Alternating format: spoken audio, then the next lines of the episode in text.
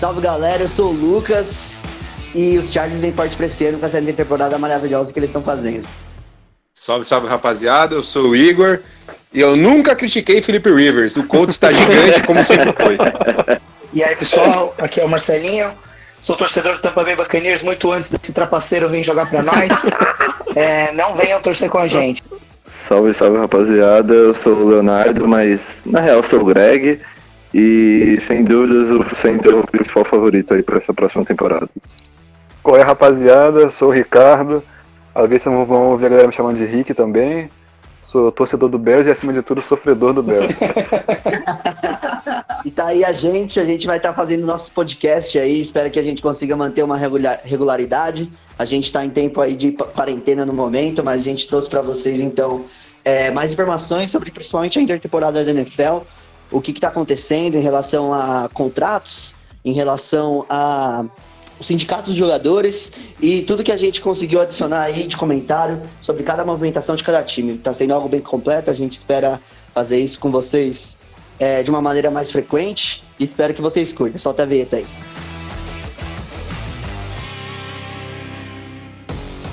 Começa agora o 420 já.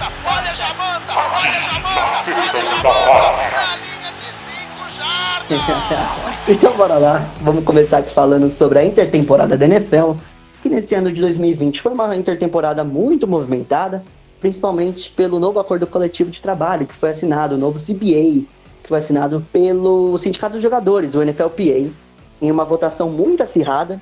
Eles acabaram aprovando esse novo acordo coletivo de trabalho, que implica em diversas mudanças para a temporada de 2020, as temporadas posteriores da NFL, que a gente vai listá-las, cada uma delas aqui, as mais importantes, pelo menos que a gente achou, para a gente poder discutir e debater. Começando então pela ausência, ou melhor, o comprometimento do sindicato de jogadores e não fazer greve nos próximos 10 anos. Então, entre a temporada de 2020 e a temporada de 2030, houve esse comprometimento e não existir nenhum tipo de greve trabalhista dos jogadores durante esse período. A gente também teve mudanças na pré-temporada, na temporada regular e na pós-temporada, no número de jogos, onde que a partir do ano de 2021 a pré-temporada terá um jogo a menos, serão apenas três jogos, e esse jogo será levado para a temporada regular. Que ao invés agora de 17 semanas, com uma bye week, 16 jogos, a gente vai ter 18 semanas com uma bye week ainda, mais 17 jogos. Isso traz um número ímpar, né? Então a gente vai ter um mando de campo entre 9 jogos em casa e 8 jogos fora, ou, obviamente, 8 jogos fora de casa ou nove jogos fora de casa e oito jogos em casa, alternado de ano para ano. Então, esse ano eu joguei nove jogos em casa, ano que vem meu time joga nove jogos fora de casa. E a pós-temporada vai ter um número aumentado de times por conferência. Ao invés de seis, de seis, né, a gente vai ter sete times por conferência, sendo que são três jogos de wild card agora no momento, com apenas a first seed ganhando a bye. E eu queria saber de vocês, começando então pelo Ricardo, que, que você acha, Ricardo? Como, quais são as suas primeiras impressões sobre esse novo acordo coletivo de trabalho e essas novas mudanças da NFL?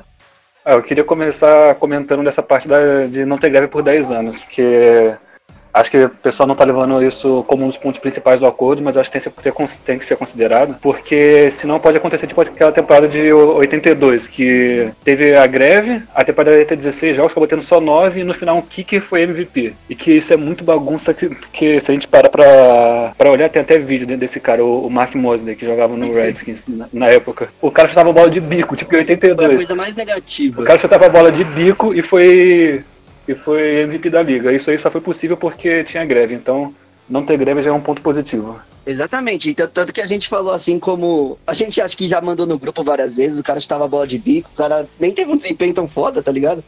E ele acabou sendo o MVP da temporada, nada a ver. Que absurdo, né? Porque o Kiki já foi MVP e o adversário nunca foi. Exatamente, exatamente. Uma posição que é tão mais importante que a outra e não aconteceu de ser um MVP.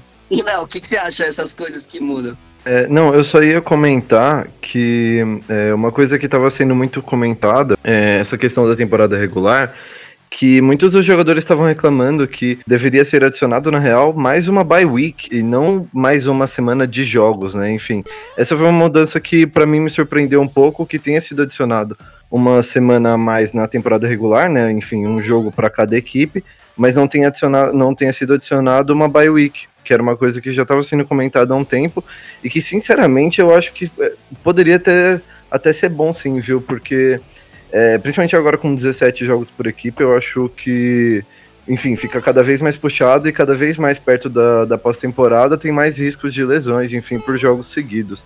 Principalmente contando que, é, dependendo da posição do seu Thursday Night Football, né? Enfim, isso também influencia bastante. Exatamente, ainda mais porque assim, os jogadores, é, a gente já tem muitas lesões, obviamente, é um jogo de contato. Cada vez mais os jogadores estão mais físicos, os jogadores estão mais fortes, os jogadores estão mais rápidos. E eles colocam mais um jogo, tirando um jogo de pré-temporada que não vai implicar nada, praticamente, a questão de, da preservação da saúde dos jogadores. E vai acabar que é o que você falou: mais risco de lesões, mais risco de acontecer alguma coisa que vai tirar jogador importante de pós-temporada. E aí, Gão, o que, que você acha aí dessa parada? Eu acho que tem duas coisas que precisam ser levantadas aqui. Caralho, achou pouco, mano. Aperta o bagulho. Caralho, tio. Tomar no cu. Vamos lá. Tem duas coisas que eu acho que precisam ser levantadas aqui, cara. Quando você coloca mais um jogo na temporada regular, você tá dando uma oportunidade para os atletas que assinam contratos de bonificação, de recompensa por é, produção e aproveitamento, uma oportunidade deles atingirem as metas, tá ligado? Por exemplo, se o, o cara é um quarterback, ele tem que lançar 4 mil jardas na temporada para ter um bônus de mais um milhão de dólares, ele vai ter mais uma partida para ter a oportunidade de fazer isso. Interessante. Então eu acho que eu acho que teve jogadores que votaram nesse sentido de botar uma partida a mais pensando nisso. Só que quando você tira uma partida de é, pré-temporada, você tá tirando oportunidades de jogadores que não têm tanta relevância de aparecerem e assinarem contrato com outros times para poderem se destacar sendo reserva e eventualmente entrar em algum snap que não estava sendo previsto por lesão, etc, etc. Então, tipo, você tá tirando visibilidade de jogadores que não teriam tanta, porque nessas partidas de pré-temporada eles se destacam, é, eles aparecem, acabam mudando de time bastante. Muitos jogadores de baixa relevância assinam com três, quatro times na mesma temporada. E você tá também dando a oportunidade dos caras atingirem performance e produção em contratos que têm essas previsões de bonificação, né? É, esses jogos da pré-temporada são muito importantes para caras tipo que são undrafted, essas coisas aparecerem, enfim, caras como, sei lá, por exemplo, um Raheem Mostert, que foi muito importante aí pro, pro São Francisco nessa corrida de playoffs, é, são muito importantes para esse tipo de cara aparecer e conseguir conquistar uma vaga no elenco principal, né, pra, pra temporada regular, enfim. É, exatamente, são coisas que eu acho que a NFL tá fazendo essa mudança pensando em dinheiro. Os jogadores aceitam a mudança pensando em dinheiro. A questão de trazer mais público vai ter mais gente quebrando recorde agora com temporada regular mais longa, mais recordes que antes a gente pensava que era impossível, sei lá, principalmente de jardas terrestres agora, quem sabe jardas aéreas, 5.500 e tanto, né? Que vai ter mais oportunidade, que atrai mais fã, né, mano? É, querendo ou não, eu acho que as, dos dois lados, tanto do lado dos jogadores, que o Igão falou muito bem, quanto do lado do, da NFL em si, de trazer mais, mais, mais jogos para trazer mais dinheiro para a liga e de alguma forma crescer nisso. Roger Goodell, pelo menos nesse ponto, ele faz isso muito bem. Sim. Então, mas o, o Luquinhas, um, um, ponto importante que vocês levantaram, nessa questão dos 17 jogos, de trazer mais dinheiro, de trazer mais fãs para a liga, eu odeio essa ideia que a princípio pode, pode ser que eles coloquem de um time fazer oito jogos em casa, nove fora, no, no ano seguinte nove em casa, oito fora.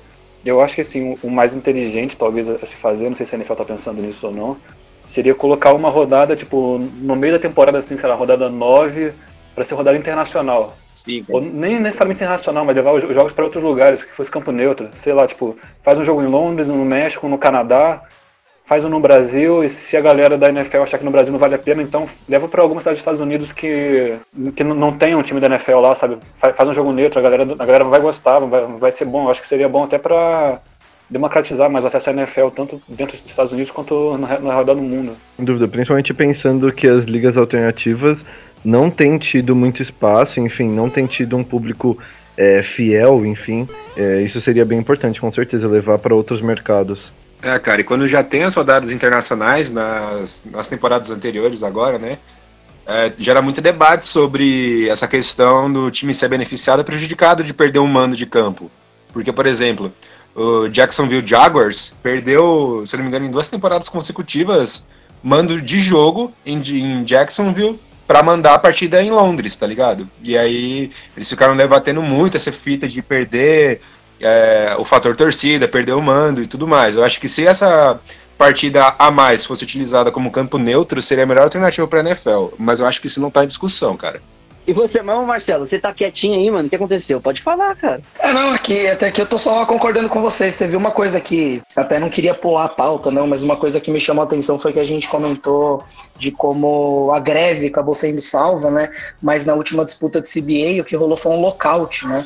E para mim, a, o que me chama muita atenção dessa história toda é como que os donos na NFL têm uma facilidade tremenda de conseguir o que querem, né? E eu sempre, na minha cabeça, uh, o sindicato de jogadores mais fraco de todas as ligas nos Estados Unidos é o da NFL, assim. É, é real, bom ponto. É, eu sei que a, a votação a votação foi, foi apertada, mas assim, eu acho um negócio inconcebível eles não terem pelo menos brigado um pouquinho mais, sabe? Eles jogaram para votação e já perderam e não vai ter nem papo, não vai ter debate, entendeu? Isso é um negócio que me, me deixa meio louco desse CBA, assim, até eu não concordo com, eu tô, eu tô concordando com todos vocês até agora, principalmente esse ponto de, pô, você vai aumentar uma semana de jogos, vai ganhar mais dinheiro, mas você não vai dar uma semana mais de descanso, sabe? É, é um negócio muito louco. E os caras votarem sim para isso na primeira rodada de votação é um negócio que, pô, faz até o sangue subir, sabe? Na real, faz muito sentido. Exatamente. Qualquer mudança só vai mudar, só vai acontecer a partir do momento que tiver uma pressão do, dos torcedores, né? Do, também. Part, como aconteceu alguma coisa com o CTI, por exemplo, questão de conclusão, questão de jogadores é, aposentados que tiveram vários problemas com isso. A partir do momento que a, que a gente, torcedor, ou que a mídia, no caso, né, relatava isso como algo negativo da NFL, que ia manchar a imagem, que ia aplicar, obviamente, é, apresentar uma queda de público, alguma coisa desse tipo, foi o que rolou. Então, assim, se esse modelo não funcionar, se três anos chegar o, first seed ficar lá na frente, só for que é o, depois a gente vai falar sobre playoffs, mas de como a vantagem ficou enorme, de como os últimos jogos, se antes tinha jogo 17 rodada, o pessoal poupando, imagine agora, 18 rodada, como é que vai ser? Ou quantos, quantos times ainda vão brigar para os playoffs, mesmo adicionando time, sabe? Eu não, eu não sei como é que vai ser. E acho que a gente obviamente vai aceitar, vai ver, né? A gente não vai deixar de ver o que a gente gosta.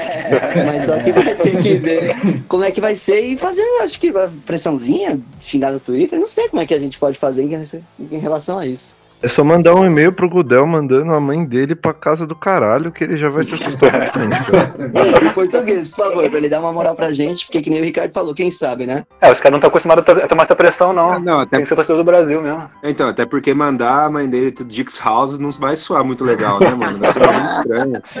Ia ficar estranho mesmo, é, realmente. Legal, quanto, quanto menos legal soar, melhor. Né? Exatamente, só melhor as condições.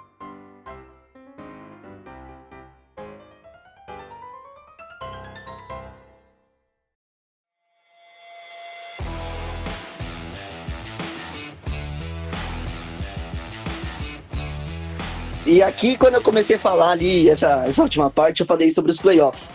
E as mudanças que exatamente vêm agora nos playoffs são as seguintes. A gente vai ter sete classificados, um a mais que a gente tinha, sendo um a mais por conferência, obviamente. A gente vai ter seis jogos de wild card, onde a, seed, a primeira seed da conferência americana, por exemplo, vai ter a bye no primeira rodada e vai jogar com a pior seed dentro dos três jogos, dentro dos três classificados do wild card weekend. Então a gente pode ter, por exemplo, o sétimo classificado. Se a gente pegar a tabela do ano passado, foi os Steelers. Eles pegariam então Kansas City e eles poderiam muito bem, vamos dizer, derrotar o Kansas City em Kansas City e jogar com o Baltimore Ravens. Então o Ravens teria toda essa vantagem de ter a bye, de jogar com o último seed, por ter primeiro, local, é, ser primeiro colocado na conferência.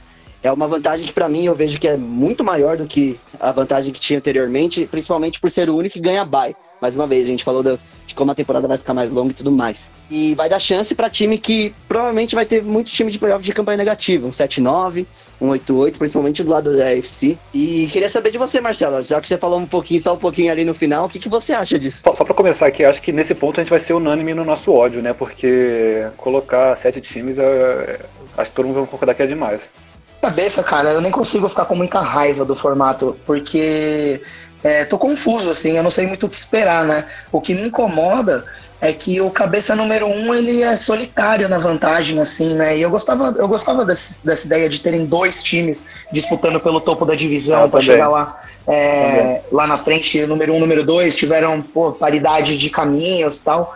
É, não sei, é, tô curioso, assim, admito que eu sou chato com essas coisas da NFL, sempre que eu posso eu torço contra a liga, contra o comissário, mas esse formato de playoffs eu não consigo reclamar ainda. Eu vou dar, eu vou dar um tempinho para reclamar. Mas a princípio eu não gostei de só o, o cabeça 1 ter essa vantagem aí na primeira semana. É, Eu concordo com você nesse ponto do cabeção, porque eu acho que fica muito, tipo, exclusivo, só um time pra, pra isso. Tipo, é difícil pra caralho você ficar com o Seed 2 também. Eu acho que o Seed 2 merecia essa moral. Mas é que, sei lá, eu comparando com outras ligas americanas, que, que também, tipo, sei lá, a NBA, a NHL também tem muito time que vai pros playoffs, eu não gosto, cara. Na NBA, acho que mais da metade dos times é, é uma bagunça, por, por exemplo. Sempre vai ter time de campanha negativa, e eu acho que na, na NFL, por mais que ainda não tenha chegado na, na metade, né, eu acho que 12 é uma exclusividade bem boa. Tipo, um terço dos, dos times. É, você se sente exclusivo, você fica feliz pra caralho que seu time chega nos playoffs, né? Porque, tipo, eu, como torcedor do Bears, posso falar, não é sempre que você vai chegar, entendeu? é foda mesmo. Mas é nesse sentido, cara, é, eu acho que o NFL tem a impressão, toda vez que alguma empresa muito grande faz uma mudança muito brusca em, em algo em algo que vai causar impacto, eu tenho a impressão que eles fizeram a conta direitinho para ver quantos times a mais eles precisavam colocar nos playoffs e quantos jogos para ganhar um pouquinho mais de dinheiro, visibilidade num futuro de X anos, tá Com ligado? certeza. Então, nesse sentido aí, vocês falaram de público, acho que eu tô bem, eu confio, eu confio neles para aumentar o público deles. Os caras são bons de ganhar dinheiro. Ah, isso aí sem dúvida. né, velho? E aí, ô, ô Léo, o, o Saints ainda ia pegar os Vikings, velho. Na simulação ia ficar, então, os 49ers, que ficaram com a Seed com o bye week, né? Aí tem Green Bay Rams, Saints e Vikings, que nem a gente falou, e Seattle e Eagles. É, é muito parecido o que a gente teve do ano passado, né? Só muda que é o Rams que vai estar lá. Mas vocês não iam fugir dos caras, não. Será que ia perder de novo, velho? Pra mim, o grande problema não é nem isso. É que a questão é assim, por exemplo, eu fiquei bem é, incomodado, bem triste até que o Saints não conseguiu pegar a folga na primeira rodada, né? Que na última rodada tinha a chance de conseguir, mas tanto o Packers quanto o 49ers conseguiram ganhar seus jogos na última semana e o Saints ficou com a seed 3. Eu não sei nem se eu vejo um problema nisso. Como o Marcelo falou, eu acho que ainda tenho que esperar é, acontecer os primeiros playoffs nesse formato para poder analisar de forma melhor. O que me incomoda mais é isso mesmo. Só um time tem o bye e, e só um time tem o mando de campo. Ou seja, tipo, tanto brigar entre uh, seed 2, 3, 4, enfim, pouca diferença faz. Eu acho que com. É, que nem vocês falaram. Na verdade, eu já tenho uma visão mais crítica, que nem o Ricardo falou. Eu acho que é algo que a gente não queria, pelo menos uma parte, por colocar mais um jogo, colocar mais gente nos playoffs. Eu trouxe pros Chargers, é foda pra caralho pra chegar nos playoffs, e aí chega, coloca mais um e vai perder a questão de exclusividade. Vai ter mais time chegando, vai ter mais gente é, disputando ali, não sei.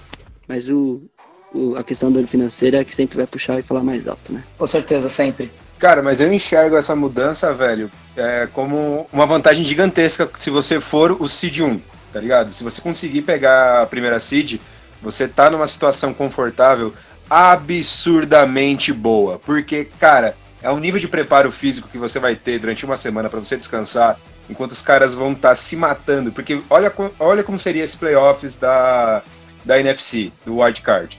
É, Green Bay e Rams, Saints e Vikings, e Eagles e Seahawks. Cara, é só pedrada. Não tem um jogo fácil. Não tem um jogo que você bate o olho e pensa, hum, não seria disputado. Como, por exemplo, na AFC, um Chiefs e, e Steelers. Você tem um descanso nessa semana, você tem essa preparação e só você ter isso é uma vantagem gigantesca. É quase um passaporte para final de conferência. É uma vantagem absurda você pegar essa primeira seed nesse formato. Quando você tinha dois times é, tendo essa vantagem, tendo esse descanso, né? A final de conferência já ficava um negócio mais turbulento, tá ligado? Não era tão previsível que a primeira seed e a segunda seed iam disputar elas, porque ainda mesmo elas descansando e tudo mais, os jogos iam ser mais equilibrados e ia ter uma, uma disputa maior. Agora você pode pegar um time que entrou com campanha negativa e que com certeza não vai ganhar da seed 2, tá ligado? Então o primeiro lugar vai estar descansadaço, velho. É um benefício absurdo na minha visão, pelo menos você ser o único time na sua conferência que vai chegar na final descansado. Não tem a menor possibilidade de outro cara estar nessa situação. Mano, eu concordo, velho. A gente consegue extrapolar. Eu sei que não quero parecer que eu tô passando pano pra um time ruim, porque o Tennessee Titans, na minha cabeça, ia perder do Kansas City Chiefs descansado ou não. Mas se a gente extrapolar esse exemplo, o Kansas City tava vindo do, da primeira rodada dos playoffs e é um time que joga num estilo que, pô, eles cansam muito a defesa adversária, mas também cansam muito o ataque dos caras, né, velho? Ser linha ofensiva desgasta, velho. É um atropelamento de caminhão, né? Aí é uma semana, joga, corre, se mata para conseguir uma zebra, na outra semana corre, se mata para conseguir uma zebra. Aí chegou para pegar o melhor time da NFL, que depois ainda foi campeão. E, mano, não sobrou pedra sobre pedra ali, tá ligado? É óbvio, de novo, eu acho que eles iam perder. Mas se a gente extrapolar esse exemplo, essa semana de descanso, independentemente até do estilo de jogo dos times, é, faz muita diferença. E não, não acho justo uma vantagem que só um time vai ter, velho. Eu concordo com a sua observação. Mano, não é uma matemática exata, tá ligado? Não é o fato do cara ser SD1 que ele vai ser automaticamente campeão da conferência. Sim, sim. Sim. Mas que, mas que faz uma diferença absurda. Você ser o único time na sua conferência que descansou uma semana, ainda mais quando você estica a temporada em 17 jogos é diferencial, tá ligado? Preparação física vai ser um negócio completamente de relaxamento muscular e uma plena inteligência tática da parte da comissão técnica, mano, para analisar o adversário e tudo mais. Mano, é uma vantagem absurda você ser o único time que vai ter essa, essa opção, velho. Só fico pensando numa situação igual, tipo, dois anos atrás teve os Chargers e os Chiefs com as melhores campanhas da FC. Não, mentira. Eles estavam disputando, mas se tivessem chegado os dois com as duas melhores campanhas, um ia ser segundo de divisão e o outro ia ser primeiro de conferência. Imagina o Seed 1 e o Seed 5, a diferença que iria fazer nesse sentido, velho. Eu, é eu, eu, acho que é muita, muita vantagem pro time só, tá ligado? Eu concordo com todo você. Eu não sei se vocês estão com um negócio engraçado, assim, que eu fico pensando, toda vez que vai começar a temporada, eu não sei se na cabeça de vocês acontece isso, mas na minha é meio que na AFC o Patriots vai ser cabeça 1 ou 2, né? E aí, pelo menos esse ano, não tem essa expectativa. Aí já dá uma aliviada, assim, pensar que vai ter um cabeça só com vantagem e não vai ser o Patriots, tá ligado? É, isso é realmente. Será que a gente vai levar essa mesma coisa agora pra, pra NFC? Com, com o jogadorzinho lá que foi pro seu time, seu safado? tomara que não, tomara que não. A gente quer subir, subir a escada mais difícil. Vamos ver. Aproveitando isso daí. Acho que esse ponto você fala mais pra frente, né? Exatamente a questão de que a gente tá tendo uma intertemporada bastante movimentada. Fala aí, Léo. Só uma última coisa sobre ainda esse formato do, dos playoffs que eu parei para pensar agora. Impressionante como eles mudaram todo esse formato e não mudaram uma coisa que já se reclamava há muito tempo, que é a ordem da seed ser de acordo com o recorde e não os sim, quatro cabeças de chave serem eh, necessariamente os quatro primeiros. É, para mim, essa era uma mudança muito mais clara e muito mais é, necessária do que todas essas mudanças que eles fizeram. A gente discute isso já faz um tempo. já ouvi isso várias vezes de várias pessoas diferentes. Que, porque assim, é por mérito mesmo, realmente. Não é necessariamente porque você foi campeão da sua divisão, você foi das quatro primeiras seeds. É, eu, eu, acho que o seu time pode falar isso aí, né? Aquele ano do, do Beast Quake, o Seahawks não tinha ficado 7-9? É, o... sim, sim. Não, e teve uma, um ano. Um... E, teve, e teve, teve mando de campo, no caso. Não, e teve uns quatro anos atrás que o Cardinals foi como, acho que seed 2, se eu não me engano, pegou o Panthers, que tava 7-9, e aí como o Carson Palmer tinha machucado, eles acabaram caindo pro Panthers, mesmo, tipo, enfim, por causa dessa, dessa diferença das seeds, e, enfim, porque, né, tinham perdido o quarterback, né? E, e de mano de campo, né? É sim, sim. É que a questão do, do quarterback foi o que fudeu, né? A diferença que esse jogador faz, né, velho? Imagina. É.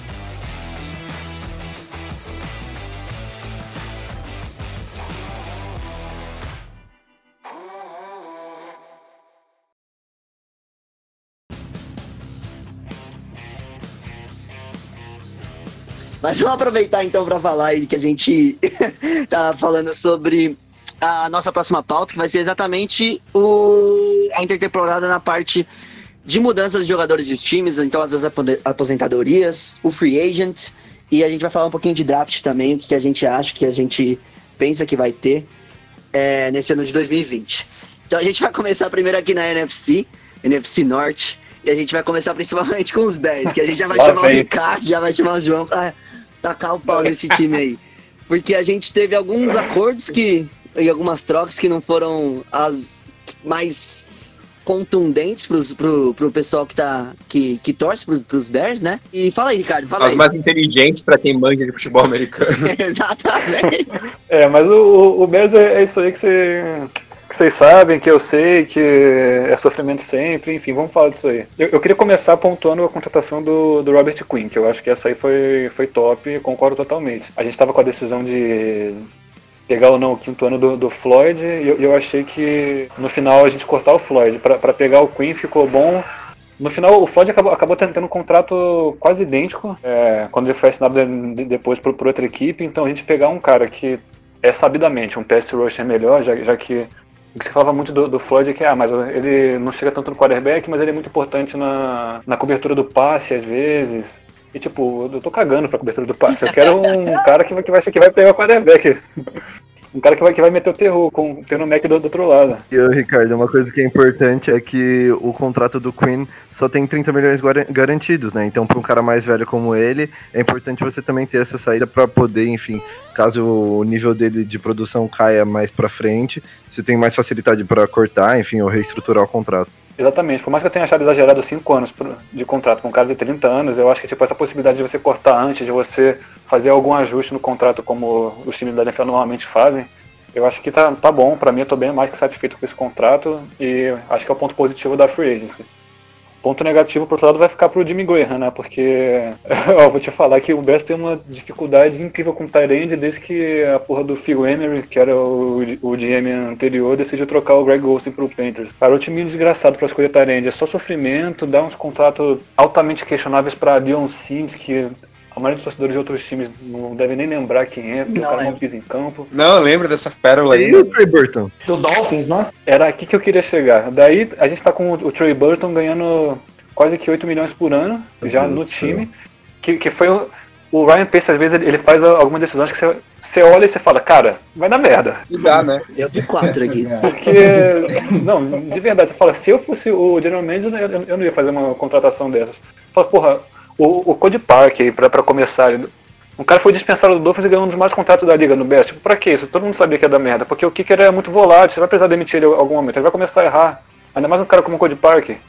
Daí você dá 8 milhões pro Trey Burton, que era um talento de reserva no Eagles, só porque ele fez um passe para touchdown no Super Bowl, basicamente.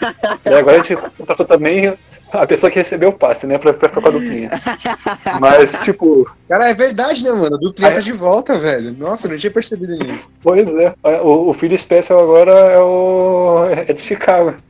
Mas enfim, daí. O que, que a gente fez agora? Jimmy Graham.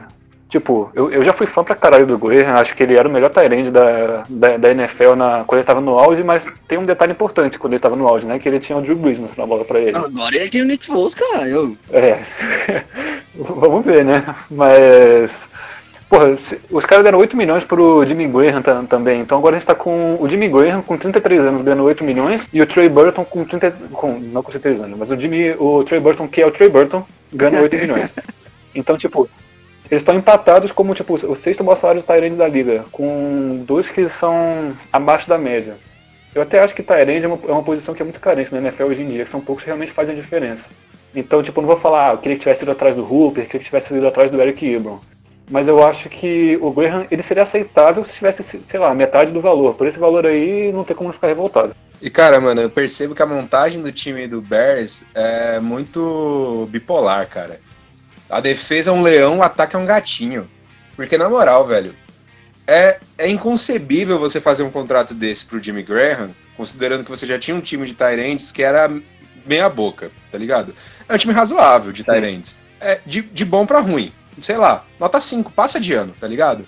Mas. Ah, cara, isso já, já tem minha, minha, minhas dúvidas, porque a gente terminou o ano com um, dois talentos que eram undrafted, um de Princeton e um de Harvard. Só aí você já viu que a situação tava meio tensa no fim do ano. É, não com o Trey Button machucado e tal. Sim, então, mas aí também, fim do ano, por exemplo, quando a gente chegar lá na frente para falar do nosso amado Indianapolis Colts, quando eu for falar do time de wide receivers dele, você vai Nossa, ver que a situação tá Nossa, é o caralho, o Colts é o caralho.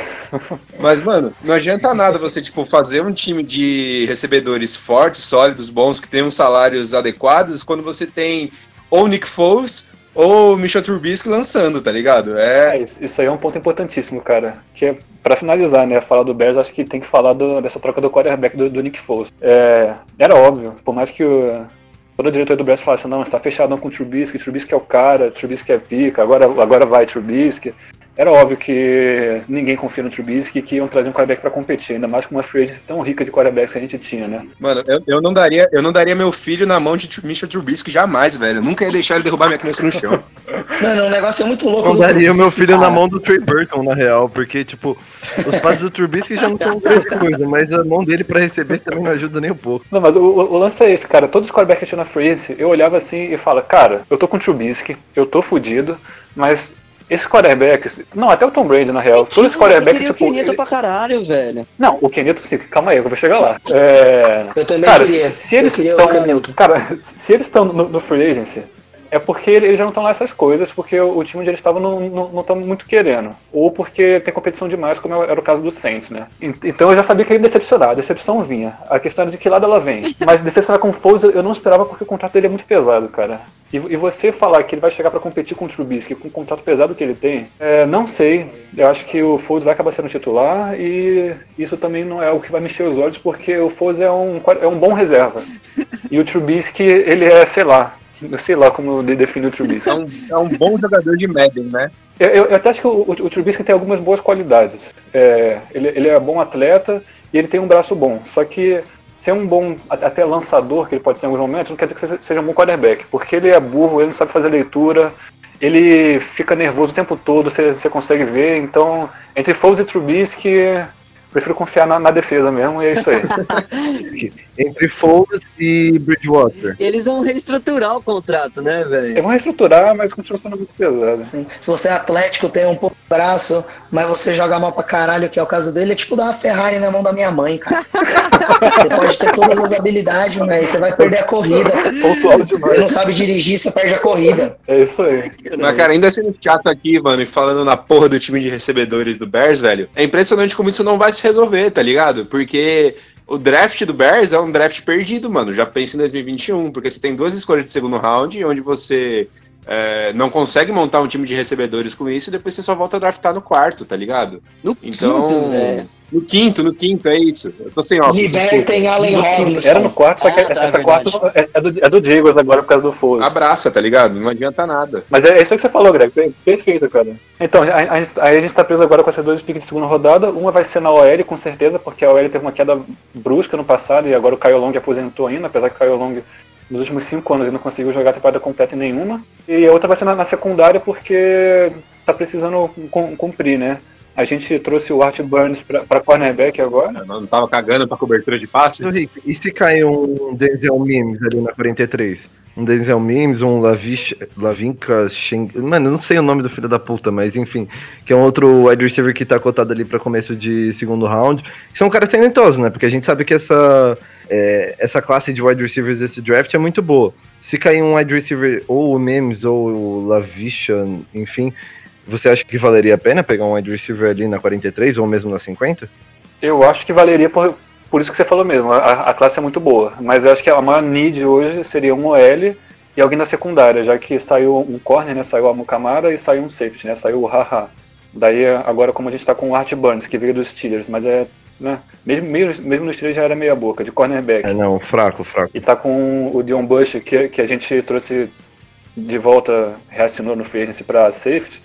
Eu acho que é um secundário sem um need maior, mas isso aí que você falou tá, tá perfeito. Se cair um receiver desse bom, já que a classe é forte, tem que pegar o melhor jogador disponível. Depois se vira pra, pra, pra uma secundária ou OL. Mas pelo menos o. o- Também o- é, Ah, reestruturar o contrato do Flows também vai ser importante, né? Tipo, é, enfim, para vocês conseguirem adressar essas needs que vocês não conseguirem pegar no, no draft, enfim, conseguir pegar alguns dos, dos free agents restantes, porque esse contrato do Foles come muito do cap, cara, é um negócio impressionante. São 88 em 3 anos, velho? O do Foles é por aí, mas a gente tá reestruturando o do Allen Robinson também. Tipo, dizem que tá, tá, tá em vez de reestruturar. Então, Hum, ver importante, importante. Pra, pra melhorar pra esse ano. É, e principalmente porque precisam de outro wide receiver pra acompanhá-lo, né? É, sim. É, exatamente. Quem, quem, só tem o Alan Robbins, que joga pra caralho, vem sendo carregando o time nas costas em tudo, tudo que quer dizer de recepções, jardas, touchdowns, tudo. Agora vai com o Montgomery como running back. O ataque tem uma linha que tá. O outro receiver é o Anthony Miller, né, que foi Fraco. o trade-up que o Ryan Pace deu recentemente, mas que não, não consegue ficar saudável e que quando fica tem jogo que é nem aquele contra o Lions, que ele tem 150 jardas e. Muitos flashes, mas não é consistente. Pega tudo e tem um monte de jogo que tem 30 jardas. Uhum. Traduzindo, Exato. mano, se o Bears der trade up, mano, fudeu, velho. É isso. Detroit Up fudeu, é. É exatamente isso. A minha vida inteira foi isso que eu percebi e eu acho que. que é isso aí. Já. Pra mim tá bom. Caralho. É, já me estressei o suficiente. Só pra finalizar na questão do linebacker, que o que mais tinha nesse time era, era inside linebacker, né? Vayton e o Kiwatowski. Eu preferiria manter o Kiwatowski porque é um pouco mais novo. E achei que a gente já, já tá trazendo muito jogador velho, até pelo próprio Nick Foles, o Jimmy Graham, o Robert Quinn, o Danny Trevathan, todos eles são de 30 pra cima, né? Eu acho que faz sentido também manter o Trevathan porque o cara é um, é um líder. E porque eu acho que o Trevathan e o Kiwatowski, eles- ano passado, quando eles entraram em campo, eles entraram jogando no mesmo nível, né? Então, manter um, manter outro. Eu manteria um, mas entendo manter Acaba outro. ficando com um mentor pro, pro Rokon Smith, né? É, exatamente, ainda mais porque o, o Kwiatkowski, ele jogou um ano, né, mano? O Trey Vayton vem se provando há quanto tempo na NFL. Sim, isso é verdade demais também. E aqui falando já sobre outro time da NFC Norte, a gente tem os Lions, onde além da, de, sete, de sete escolhas no draft, principalmente a terceira escolha geral, eles fecharam com o linebacker Jenny Collins, vão ser 30 milhões, com 18 milhões garantidos por três anos. E agora o Desmond Trufant também, cornerback, que era um- uma, uma necessidade muito grande do time dos Lions. Eles pegaram dois anos, 21 milhões, ele ficou machucado muito tempo na temporada passada, mas é um puta jogador. E acho que vai ser bastante útil, mas eu acho que os Lions não fizeram muitas movimentações. Também teve a questão da, da linha ofensiva, né? Que quem manja de linha ofensiva aqui? Eu acho que ninguém, né? Mas contra é muito importante. Um acordo de 5 milhões, 50 milhões. Ah, cara, manjo, manjo um pouco. Você manja um pouco? Fala aí então um pouco, mano. Eles perderam o Rick Wagner, né? O, o right tackle, eles trouxeram o Vaitai, que era do, dos Eagles, enfim. Achei um contrato, o valor alto tal, mas ele se provou bem, principalmente quando tinha que substituir o Jason Peters, enfim. Acho que pode, pode se sair bem, mas o ponto é, o Karen Johnson também tem que ficar saudável, né? Não basta só ter uma boa L, enfim, para proteger tanto ele quanto o Stafford, mas tem que ficar saudável, cara. O Karen Johnson é um ótimo jogador, mas tem muitos problemas com lesões. É, o Lions é uma fran- franquia complicada também, né? Eu que sou sou uma pessoa que eu sei que gosta de sofrer, eu sei que eu também poderia torcer tranquilamente pro Lions. Porque a gente tá sempre em rebuild, tá nunca indo pros playoffs. Eles, eu achei que eles acertaram no, no, no Jim Caldwell, que chegou e deu um jeito no time, ficou competitivo, pegou playoffs e tal, e daí de repente eles demitem e começa do zero com o Matt Patricia, e daqui a pouco tá no rebuild de novo, esse ano provavelmente vai dar errado, e faz rebuild de novo quando tirar o Patricia. E o Matt Patricia, a gente já tá ouvindo falar e essas coisas, eu tava até comentando no grupo com vocês outro dia, de vários ex-jogadores, enfim, metendo pau na tentativa de mudança de cultura, enfim, que ele tentou trazer, e que, assim, pelo que a gente tem ouvido falar, é de uma coisa desastrosa, pelo menos em relação ao Darius Slay. Cara, como você fala pro seu, no caso, o Patricia, né, como ele chega e fala pro, pro seu principal cornerback, enfim, um dos principais líderes da defesa, se não o principal líder da defesa, depois É, principalmente né? que o Ziguianza saiu, fala que não é do mesmo nível do eh, Richard Sherman, mas não me lembro quem, que ele era só bom. Ah, cara, que, que absurdo, que, que mudança de cultura é essa que você tá tentando impor? Tipo, você tá. A, mudança de cultura é falar pros seus jogadores que eles não são bons, porra. Ah, pois é. Mas é que é muito louco, né? Nessas horas fica muito, nessas horas fica muito claro como você não, você pode ficar lá estudando o Bill Belichick do lado, tal. Esse negócio de liderança, de organização, tal. Você pode ficar olhando, mas na hora de botar em prática, mano, não é só simplesmente fazer o que você acha que o outro cara tá fazendo ou faria. O negócio você tem que saber o que você tá fazendo. E o Matt Patricia, pra mim, já essa história deixa meio claro que ele não sabe muito bem o que ele tá fazendo, tá ligado? Ele quer replicar um modelo ou ele tá querendo ser mais babaca, onde ele quer chegar com isso? Não tem nenhuma explicação pra ele chegar lá e apavorar o elenco, tá ligado? É um negócio muito fora da realidade. E que moral que ele tinha, né, mano? Ele vai sair do nada na questão de treinadores ali pra ser head coach. É, Do nada começar a falar um monte de merda pros jogadores que não tem moral nenhuma, velho. O Belichick tem, tem um pouquinho mais, pra, eu acho, pra poder fazer qualquer merda que ele quiser. um pouquinho, só um pouquinho. E, mano, o Matt Patricia, Matt Patricia, quando ele foi contratado, tá ligado? Ele já tava um tanto quanto desvalorizado no mercado, porque foi uma temporada onde o Bill Belichick começou a chamar jogadas de defesa.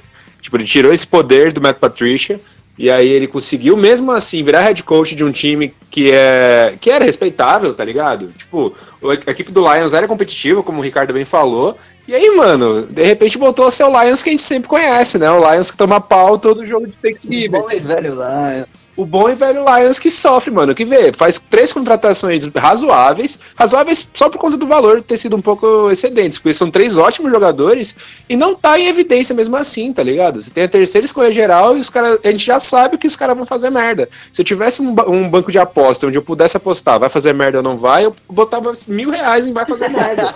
Os caras não vão escolher direito, velho. É, é impressionante esse E roteiro. olha que você nem tem mil reais, hein, mano? Mas, gente, agora uma pergunta séria. Com a contratação do Turfan, o que, que vocês acham que o Lions pode fazer com essa terceira escolha aí? Porque eu tinha certeza absoluta que eles iam no Okuda. merda, mano. Não, não, tudo bem. Eu sei que no final vai dar merda. Eles não vão saber desenvolver o jogador e ele vai se tornar um bosta. Tudo bem, a gente já sabe isso. Já tá escrito no roteiro. Mas o ponto é, o que, que vocês Ele aposenta por tristeza, né, mano? É, talvez, talvez, é verdade, é verdade. Tem que descer. Essa escolha do Lions vai virar o Tua. Eu também acho. O Tua pros Chargers, né? Pelo amor de Não, eu Deus. também tô também acho, achando. Eu também tô achando que eles vão acabar não selecionando nessa 3 e acabando, enfim, tentando pegar ou mais um jogador numa troca ou mais escolhas, enfim, pra, pra rodear o, o roster melhor. Porque, sinceramente, agora com a contratação do Turfan, não faz muito sentido eles pegarem o Okuda na 3. E assim, se o Chase Young tiver saído pro Redskins mesmo na 2 e eles não tiverem confiança suficiente pra draftar o Isaiah Simmons e talvez a contratação do Jamie Collins mostra que não, a possibilidade de trade down é bem real. E a gente tem que ver que, também quem são os para dar esse trade up e pegar a escolha do, do Lions, enfim. Pular na frente do Miami aí, que é o que todo mundo diz que vai pegar o Tua, né? Ah, mas eu acho que o Lions pode pegar o Tua também. Analisando do ponto de vista de não, eu não- Detroit, eu não acharia ab- absurdo, não. Porque o, o, o Stafford tem mais um ano pesado no contrato, mas ele também já, já tá chegando na casa dos 30.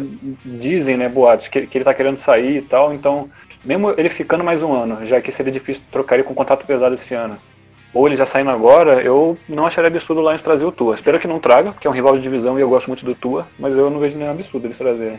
Eles têm que fazer essa informação ser uma ameaça pro resto da liga, que é pra valorizar ainda mais a escolha, né? Sim, com Se certeza. eles souberem manobrar a liga nesse sentido, vender essa narrativa pros insiders, a Dan Schefter solta essa informação aí, aí já o negócio esquenta um pouquinho pro lado deles. Ia ser esperto eles fazerem isso. Isso seria bem esperto mesmo, porque daí você lança essa narrativa e tal, o pick 3 tá, tá com tudo em cima, daí daqui a pouco vem algum trouxa, tr- tá um trade up absurdo e pega o Trubisky, entendeu? É isso que acontece. É, só não vai ser um Trubisky, né? Pelo amor de Deus, velho. Se der trade up pra pegar o. É, não, o Bears esse ano não vai draftar QB, não, é, né? Pelo amor de Deus, velho. Imagina, acho que. Se pegar o Love na 3, aí é, É. pra, pra chorar. é. Aí é Daniel Jones, aí é Daniel Jones, aí é Daniel Jones. Exatamente, o Love seria o Trubisky que eu me referir. Gente, não fica chateado com o Trubisky, não. Teve time aí que escolheu EJ Manuel na primeira rodada. É, mano. Teve time que escolheu o Dineville na segunda. Teve time que escolheu Hackenberg. Teve time que escolheu Paxton Lynch. A gente pode falar de vários, gente. O próprio Goff, porra, primeira escolha de draft. Caralho. É, Puta, é verdade, né, mano? O É. Andy Dalton da, da- do, do West, velho. Falando agora de outro time agora da Conferência Norte, é, da NFC, da divisão norte da NFC, a gente tem o Vikings, que foi movimentadinho também, principalmente pelo franchise tag, tag que eles escolheram dar no Anthony Harris. Eles tinham aí a opção de, de apenas dar uma tag, e eles escolheram ou o Harris, ou era o Senderro, era o Senderro, agora não lembro. Mas era o, o- outro jogador da defesa que era muito importante, que acabou sendo pre- é, preterido em relação ao Anthony Harris. E eu acho que foi o, o- o movimento certo. E teve uma, a principal saída, né, do Stephon Diggs, a gente vai falar mais dele quando a gente for falar dos Bills. E alguma coisa a acrescentar dos Vikings e dos Packers, porque eu tô vendo os Packers aqui também, eles não fizeram porra nenhuma nessa free. Everton Griffin saindo também. Verdade, ele falou que não vai fechar, né? Mas só que ele fechou com algum outro time, não, né? Eles só falaram que ele ia deixar ele ir pro free agent, Acho que né? ainda não, acho que ainda não. Eu gostei deles colocarem a tag no Anthony Harris, porque eu acho que ele teve uma puta temporada no ano passado e você fala pouco do tanto que ele jogou. Concordo. Então acho que no momento fazia sentido. E dos Packers, mano, nos Packers não tem nada, né, velho? Mano, os Packers não tem nada pra falar, velho. Perderam o Blake Martinez, tá ligado? Mas, tipo, tudo bem, mano. Os caras vão conseguir recuperar ainda, porque tem um draft recheado, 10 picks. Os Vikings também, mano, estão com um draft recheadíssimo, tá ligado? Eles têm tudo pra fazer um reforço gigantesco no time. E, mano, são dois times fortíssimos aí que vão, vão vir pra disputar a divisão, aproveitando a fraqueza dos outros dois, do ataque pif do Bears e do Lions, que nada, nada e morre sempre. Packers vem de uma temporada consolidadíssima. Consolidadíssima, mano. Voltou a ser o Packers antigamente, mesmo com o Aaron Rodgers enganando mais do que jogando mesmo. É, e, Então, mano, quando o começar a usar ele bem, acho que esse time do Packers pode ser ainda mais perigoso, né? exatamente, mano. A gente tá falando de potencial contender aqui a ganhar a conferência, mano. O Packers ele conseguiu evitar perdas, na real, velho. Porque não tinha mais o que melhorar, É, tá ligado? É, Na verdade, o, o, o, o Packers fez o que. O Packers fez o que bons times fazem na free agency. Se o time tá bom, não tem que se movimentar muito. Uma movimentação que eles fizeram que eu achei que foi boa e foi pontual foi deixa o Blake Martinez ir embora, traz o Christian Kirksey. O Kirksey acaba sendo, acabou sendo mais barato porque tá ali em cerca de 7 milhões por ano no contrato e o Martinez vai ganhar 10 milhões por ano no Giants. Então, pra mim faz sentido. E o, Martinez, ele é bem overrated. então, são mais ou menos do mesmo nível e eu, eu também acho o Martinez overrated, porque ele é um cara que ele, ele é muito lento, então, tipo, ele é um puta tacleador, ele raramente perde tackle, mas ele não faz muito turnover, ele é um cara que tem muito pouco fumble- forçado na carreira, e ele é um cara que os tackles dele são também muito atrás da linha de scrimmage, porque ele tem demora pra chegar no jogador. E né? ele no coverage é horrível. Ele pode ser um ótimo cara contra a corrida, mas ele no coverage é horrível. Um dos piores linebackers na... contra o passe. Abusaram dele nos playoffs, cara. É engraçado, o Blake Martinez é aquele cara que estoura de fazer estatística, mas chegou nos playoffs, os caras conseguiram pegar a fita dele e abusaram dele, cara. É isso. Ele é um bom jogador, bom jogador. Eu acho que ele é bem overrated mesmo. Perfeito, Marcelo. O, o cara é um puta jogador pra quem joga fantasy no IDP, né? Porque faz tackle pra caralho, todo ano tá ali no top 5 da liga. Mas que daí com um cara inteligente como o Shannon ali no 49ers e Packers abusou do Blake Martinez. Pois é, mano. E tomara que, pra eles, né, pra quem torce pros caras, é, dá pra achar um cara que, que faça o que ele fazia, mas que também tem essa habilidade híbrida. E acho que tá saindo muito jogador assim, né, do, do universitário. É, quem sabe eles não conseguem um upgrade e o Giants fica preso com esse contrato do cara aí, né? Pois é. E agora indo pra NFC é- Leste, mano, a gente teve bastante movimentação, principalmente. Não, não movimentação, mas o pessoal ficando, né? Principalmente nos Cowboys. Onde a gente manteve o Amari, Eles mantiveram o Amari Cooper com um contrato ridículo. Não acho que vale, a gente vai falar mais um pouco disso. A gente teve o Tegno Prescott, que queria pegar o contrato dele, ganhar 100 mil milhões e toma uma tag aí pra ficar feliz. E trouxeram o Haha Clinton Dix, que nem a gente falou antes, e o McCoy, que também eu acho que na verdade essas duas aquisições foram boas, os caras estão mais velhos, mas eu acho que foram boas. O foda foi manter os dois moleques, né, velho? O que, que vocês acham aí do bagulho?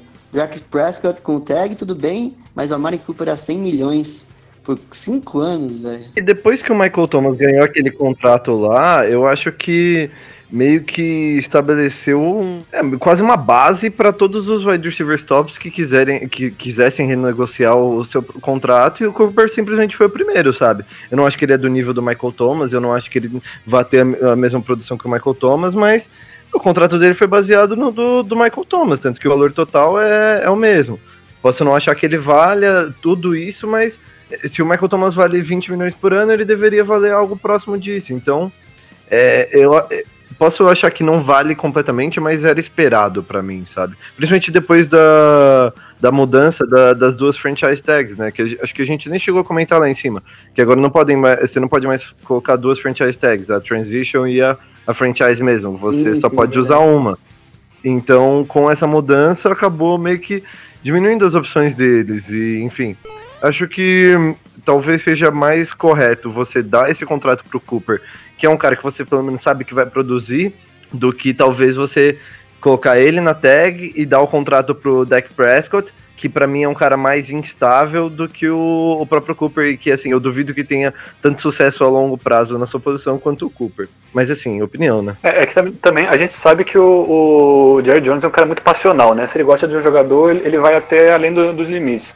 Tipo, eu concordo que o, o Cooper, ele chegou num nível no passado no Cowboys que ele só tinha atingido no college, né? Convenhamos que no Raiders ele teve seus momentos e tal, mas também teve outros momentos bem ru- ruins. Então, assim, eu entendo o contrato alto, entendo mais ainda pelo fato de que o Jerry Jones, ele, ele é um cara que emociona, ele emociona mesmo. Fala, emocionei, Cooper, te adoro, e vamos te dar seu, seu contrato aqui, igual o Michael Thomas.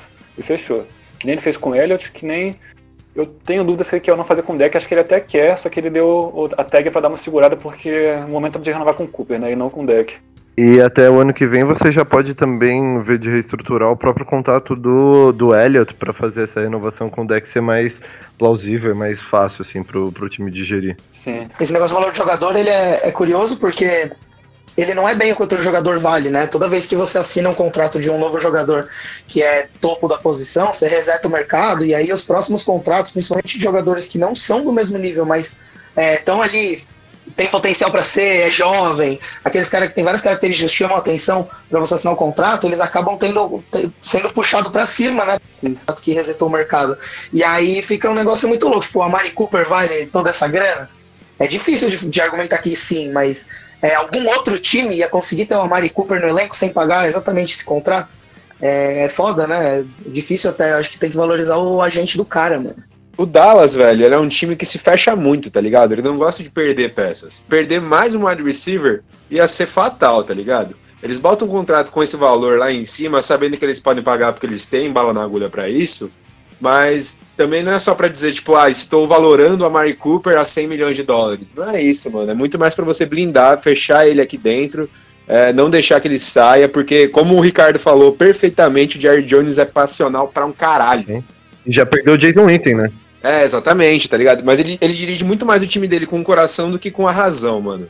E nessas ele vai, faz contratos estratosféricos, como fez com o, o Zeke, como fez agora com a Mary Cooper. Então, tipo, a gente querer fazer uma análise mercadológica do valor da Mary Cooper a partir desse contrato é um erro. Porque o cara que assinou esse contrato é insano. e não é um insano mal, é, velho. É um apaixonado pelo ele é time. É torcedor, né, velho? Ele não é. E não tem nada de errado nisso, tá ligado? Eu acho que tem. O cara tá gerindo o time e ele é torcedor, velho. Isso que é foda. Você, você tá fazendo. De errado, ele quase draftou o Johnny Futebol, velho. É?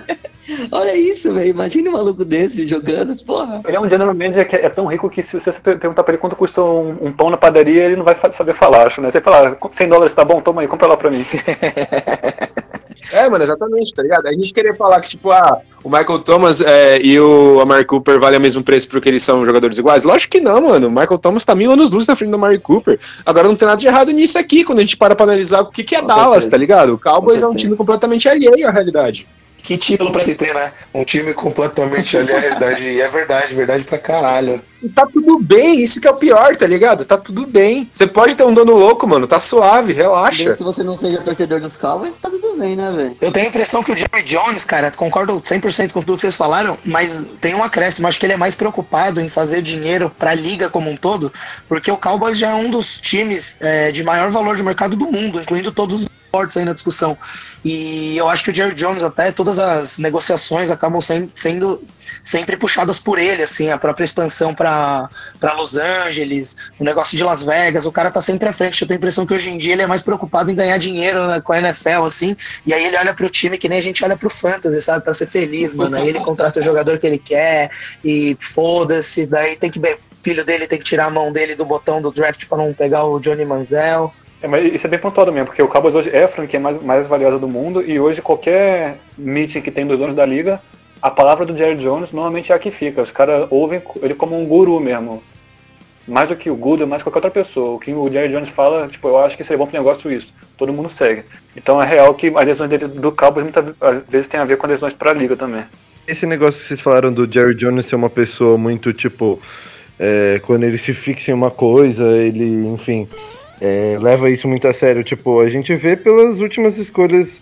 Últimas não, mas pelo menos as escolhas, vai, uns três ou quatro anos seguidos, mais ou menos ali entre 2014 e 2018, eles pegando é, OL na primeira rodada para formar uma grande OL, enfim, é, para poder proteger antes o Rome e agora o deck, enfim. Verdade. Eles usaram muito isso por muito tempo. Pegaram o Tyron Smith, pegaram o Travis Frederick, pegaram o Zach Martin, enfim, é, depois foram atrás do Leo Collins, que não foi draftado, enfim, mas era um, um prospecto de primeira rodada, né, quando saiu do college.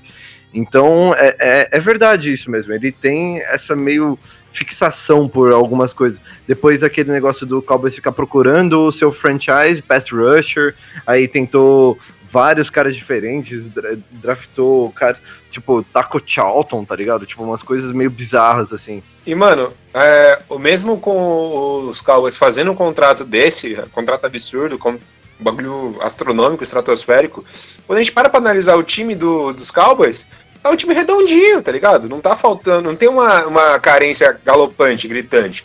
Você tem é, ótimas adições agora na defesa, com o Jared McCoy, e com o Haha Clinton Dix, que vão fortalecer justamente as regiões mais expostas. Com certeza, porque saíram o Riff e o, e o Malik Collins, né? São, são duas peças pontuais também, concordo.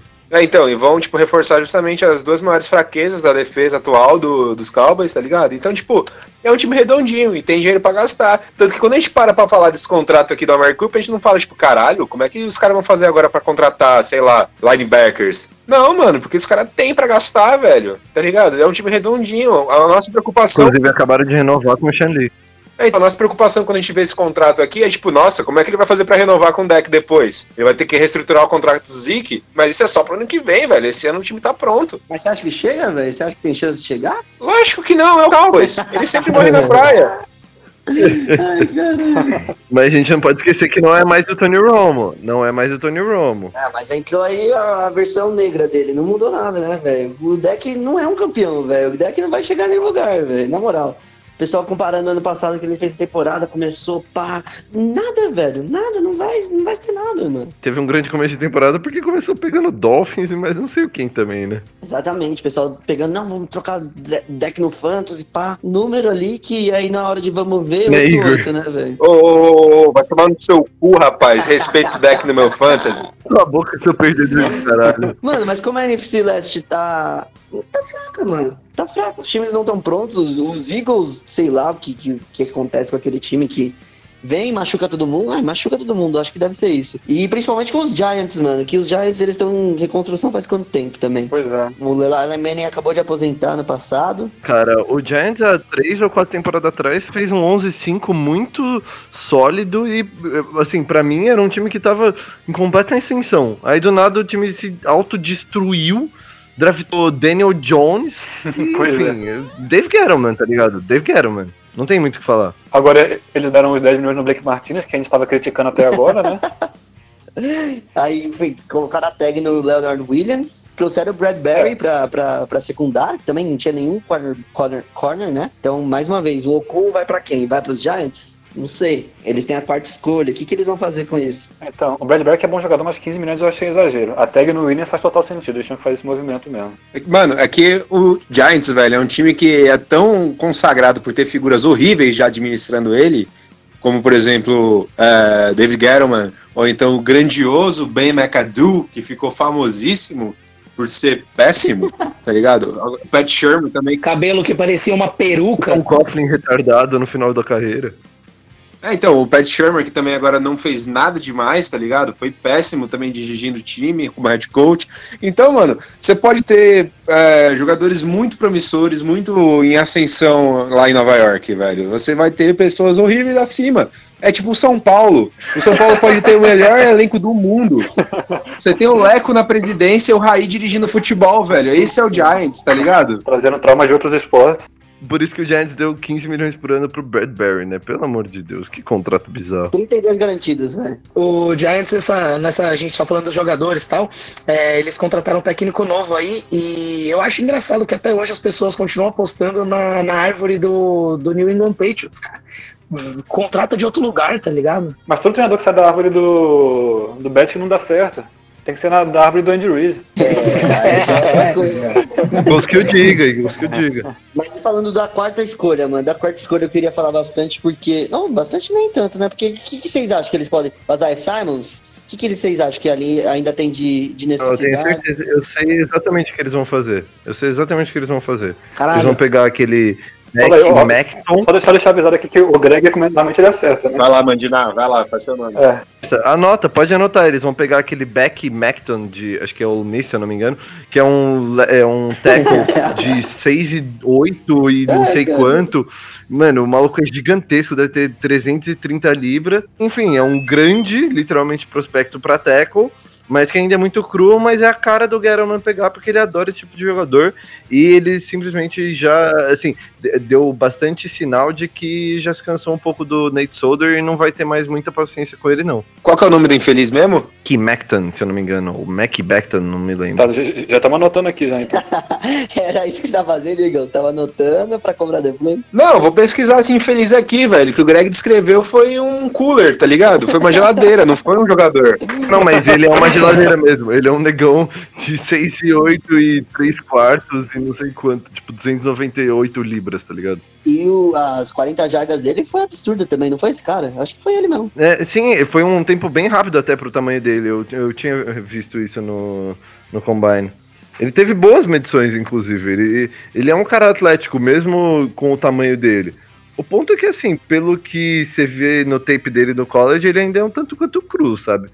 Mas é a cara do Guerrero pegar um cara assim. Mac Beckton, left tackle de Louisville Cardinals. Viu? Sorry. O cara tem 2 metros e um, que eu caguei para o sistema americano de medição. Obrigado. Eu Aqui é o sistema universal, sistema métrico Por universal. favor. O cara tem 2 metros e um de altura e pesa 167 quilos. Falei? como tackle. Olha, tá Caralho. suave, né, mano? Tá parece merda. uma geladeira. Ah, e- então uma geladeira tava bem.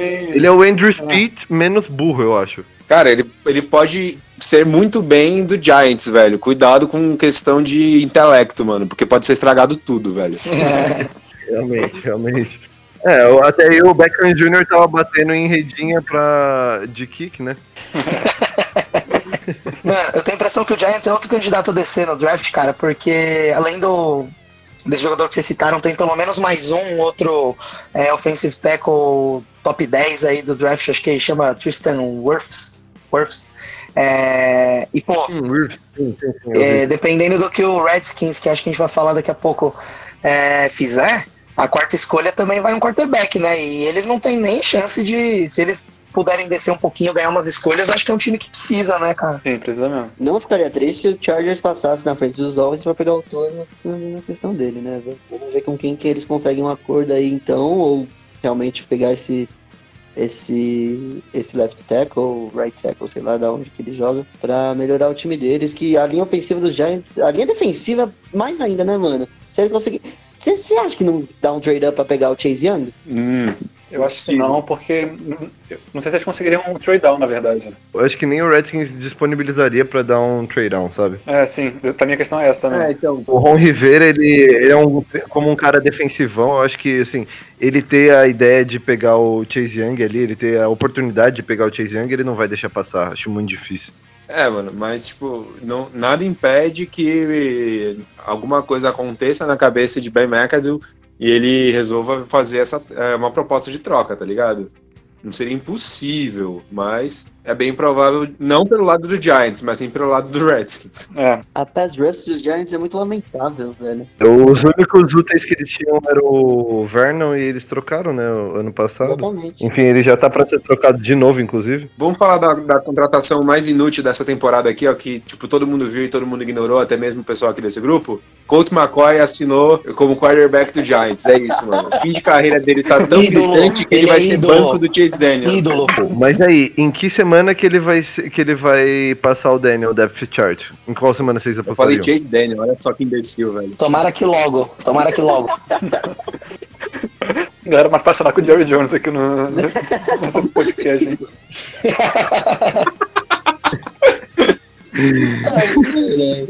Mano, a gente vai de Eagles agora. Eles têm 10 escolhas no, no draft agora de 2020. E a principal contratação acho que foi o Darius Slay, né, velho? A gente falou dele um pouco mais cedo hoje no podcast, onde eles estão colocando um jogadoraço. Pra mim é um jogadoraço, velho. Pra mim, nada a ver de ele não ser nível Sherman, não ser nível. É, jogadoraço. Não, é isso, mano. O Darius Slay agora ele, ele meio que caiu no TV Fama da NFL, né? Quando ele saiu falando do Mac Patricia. Mas, porra, que contratação, velho. Que troca que o Eagles fez, mano. Conseguiu resolver. Resolver não, né? Recuperar a secundária com essa contratação.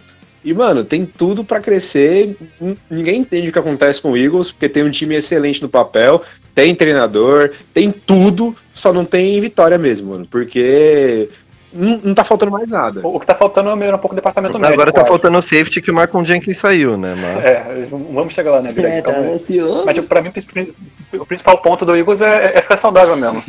É, não, o principal ponto é saúde mesmo, é saúde. O time do Eagles é bem redondinho. Se ficar todo mundo saudável, é um time que vai longe. Cara, mas eu acho que assim, por exemplo, o corpo de recebedores ainda pra mim ainda deixa bastante a desejar, vou Com ser certeza, bem né? sincero aqui. Porque, tipo, ok, o Miles Sanders chegou o ano passado como um running back que recebe uns passes e tal, dá uma ajudada ali pra desafogar um pouco, porque o, o Howard não é esse cara, enfim, de um running back que receba passes e tal. Mas, assim, Alshon Jeffrey bichado, é, é, não, não coloco mais é, não boto mais fé nele, assim, vou ser bem sincero. Pelo menos não como um wide receiver 1. É... É, Austin Jefferson Cutler não é ninguém. E, enfim, de resto, cara, eu nem lembro mais que outros wide receivers. O, o, o Aguilar saiu. é, eles têm quem? Mais o Deshaun Jackson, que já tá Eles têm velho. dois talentos bons, né, mano? Tem o Zach Ertz e vai ter É, sim, o, o Sim, Dallas. o, o Ertz e o Goddard. Basicamente isso. Mas, é, realmente, eles vão ter a 21 escolha, a gente É, mencionou. então, e- e- eles são grande, grandes candidatos a pegar um wide receiver ali, um Jefferson ali, ou enfim, talvez algum outro dos, dos maiores, dos melhores prospectos se cair, enfim, um Lamb, enfim, Henry Ruggs, não sei. É, acho que esse ano, na primeira rodada, vão pelo menos quatro wide receivers, vão, velho. Os caras tá, tá, tá loaded, tá com bastante gente boa e bastante time precisando. Bastante time precisando. Sim, com certeza. Porque as classes te- vinham sendo fracas nos últimos anos, né? Esse ano, na real, é uma mudança na, na toada que vinha sendo nos últimos anos, de classes fracas de wide receivers. Esse ano, exatamente o oposto, né? E aí a gente tem também, agora, terminando a NFC Leste, o Redskins, velho, que a gente falou já, segunda escolha overall. Parece que todo mundo concorda do Chase Young, que ninguém acha que vai dar um trade down, ninguém acha que vai fazer qualquer coisa diferente. Eles vão com, com o quarterback que eles draftaram no passado. Até como é o nome dele mesmo? Haskins. Kyle Murray. Haskins. Não, caralho, Kyler Murray é do, do, dos Cardinals. Dwayne É, Dwayne Haskins. Haskins, exatamente. Nossa, meu cérebro travou aqui, eu já fui no Cardinals, velho. Caralho, eu já tava, eu já tava pronto pra falar do Andrew Hawkins, velho. Ih, eu sou muita droga antes de podcast, hein, Igão? Que isso, deu uma paulada antes de Mano, eu gravar. caguei pro Redskins, pro Redskins, velho. Ninguém liga pra esse Não time, nem mano. falar o nome do time, irmão. Só liga pra lembrar que o nome é racista. É, É, eu ia falar exatamente disso. isso, mano. Só É, então. tomar no cu, velho. Os caras, ô, na moral, mano. Quantos anos faz que o Redskins tá em reconstrução, mano? Desde antes deles pegarem o Kirk Cousins, velho. E até agora não dá em nada, tá ligado? Eu não lembro do Redskins. Desde que o RG3 esfarelou, velho. E não era nem o Kirk Cousins, era o RG3, na real. Falando do dono do Cowboys, cara, não dá pra não falar do dono do Redskins, velho. O cara é um puta de um otário. Sempre faz merda, contratando GM, contratando técnico. Aí o time não dá certo e a única peça que continua no mesmo lugar é a bosta do dono, velho. Que torcida, que torcida, que torcida. Você vê as contratações do Redskins até agora. Eles trouxeram o Thomas Davis, que é um linebacker de 37 anos, enfim, que já tá completamente desgastado e não tem mais espaço no em nosso nenhum coração, né? Não, com certeza, ele é um lindo maravilhoso. Até eu gosto dele, mesmo ele tendo passado boa parte da carreira nos Panthers. Mas, assim, É um cara que você dá vontade de ser amigo, assim. é, sim, quase isso, quase isso. E, Verdade. e trouxeram de volta o Kendall Fuller por um contrato que eu acho que ele não vale, e só. Ou seja, tipo, nenhuma das Só. 27 needs que eles têm no, no elenco, eles aceitaram. A única coisa que eu queria falar aqui dos Redskins, mano, é apontar a aposentadoria de Vernon Davis, Maryland, que, mano, um dos maiores talentos que essa liga já viu. Lógico que não em números, mas em carisma. Em números também, o cara era foda, mas o carisma dele. Não, o carisma dele era sensacional, velho. Uma, uma perda inestimável pra NFL, cara. Vernon Davis vai fazer saudade pra liga. Odeio ele desde Pô, o cara playoffs de que passou 2011 que que é ele eliminou a gente. momentos importantes. É. Da puta. Ele e o Alex Smith, dois arrombados do caralho. Ah, no cu, 2011 era pra ter sido nosso essa merda. Candlestick Park do caralho. É, todo ano era pra ter sido de vocês, né, velho, na verdade. Exatamente, é isso mesmo, aprende já. Todos os anos era pra, gente, era pra ter sido nós, foda-se. É, o Saints todo ano é pra ser do Saints e nunca é, né? Teve um ano que foi, mas isso aí é atípico. Esse, esse jogo do Kansas City foi muito louco, cara, porque eu tava torcendo pro Saints também. Meu irmão é torcedor do 49ers, chato pra caralho. E ele nunca assiste, mas chegou nos playoffs ele assiste, né? E, mano, a gente vem desse jogo e um jogo que, pô, é lá e cá, touchdown pra cá, touchdown pra lá, muda de liderança toda hora. E a bola do Vernon Davis foi linda, cara. É, puta, que é o passe perfeito, o melhor passe da carreira do Alex Smith. Não, E a gente tinha virado o jogo faltando um minuto. A gente tinha virado o jogo faltando um minuto, cara. Aí o Alex Smith lança 80 jardas em 50 segundos e acha um passe milimétrico do- no meio de dois cornerback e um linebacker ali no meio da defesa pro Vernon Davis. Vai tomar no cu, nunca tinha jogado nesse nível na vida. Ia ganhar o jogo com o touchdown do Jimmy Graham, ex-Tyrande em atividade. Pô, mano, falando de Alex Smith, ele volta? Ele tá vivo ainda? Ele, ele anda? Não, não sei o que tá acontecendo com ele. Quer dizer, eu sei o que aconteceu, né? Mas. Não sei se você ficou sabendo, ele faleceu. Não, velho. Caralho. caralho. Aqui tem informação. Cara, é, não, não, não se diz mais nada assim sobre ele faz um bom tempo. Mas assim, pra ser bem sincero, eu não vejo ele com muita possibilidade de retorno, não. Mano, ele não se aposentou ainda. Ele fala que ele vai voltar. Ele tá andando de muleta até hoje. Caralho, Mas- velho, até hoje. Mas- Mano, mas é isso. Se ele voltar e fizer um snap, ele já é um herói do caralho, velho. Com certeza. É, já é o Shazier, a mesma fita, então. Ele é um que vai, junto com o Cam Newton, ele é um jogador que vai ser muito prejudicado pelo. Quer dizer, acho que todos os seres humanos da face da Terra estão sendo prejudicados pelo coronavírus, mas ele. Esse fato tá impedindo de fazer teste físico, né? E o Alex Smith, acabaram de mandar a notícia aqui do Alex Smith como uma possibilidade no Patriots e tal. É difícil qualquer time, inclusive o Redskins, considerar muito caro, sem poder fazer um exame médico nele, né, velho? E aí, pô, o cara fica num limbo. É, ninguém sabe. Eu duvido muito que ele vai voltar, velho. A lesão é muito séria. Ele é um jogador velho. Eu, não, pra mim, um cara bem mediano, assim. O, o ápice da carreira dele foi um negócio que não foi nem chocante, sabe? Sei lá. É, não poder fazer exame médico vai quebrar a perna dele, sem, sem trocadilhos. Sem trocadilhos, isso que é importante falar. Mano, acho que a da NFC Leste, acho que a gente fechou, acho que não tem mais muita coisa que falar. Realmente não sei o que esperar da divisão como um todo, né, velho? Acho que vai ser os Cowboys. É Cowboys mais três, cara, essa divisão. Exatamente, É Cowboys mais É três. foda, mas a gente vai pra uma que vai ficar. que já tá muito. Já foi muito competitiva anos atrás. E esse ano vai continuar da mesma forma, que é a NFC West. A gente teve a troca do- dos Cardinals, que a gente sabe, a gente já vai falar um pouquinho dela. Ele já ainda tem a, oito, a oitava escolha no geral, no draft, né? E principalmente a chegada. Ele, eh, foi o, a reassinar o Larry Fitzgerald, manter o tag com o Kenan Drake e a chegada do Andrew Hopkins. O que vocês acham, mano? Que o, vocês querem falar mal do Bill O'Brien agora ou vocês preferem falar depois, né? Acho que melhor depois, acho que melhor depois. É, melhor depois, melhor depois. Não, se for falar mal dele, vou ter que falar depois, mano. Agora vamos falar, tipo, de como pessoas ganham na Mega Sena na vida. Imagina essa troca velho. chegando na mesa do GM do Cardinals. Eu não conheço, eu não sei o nome dele agora.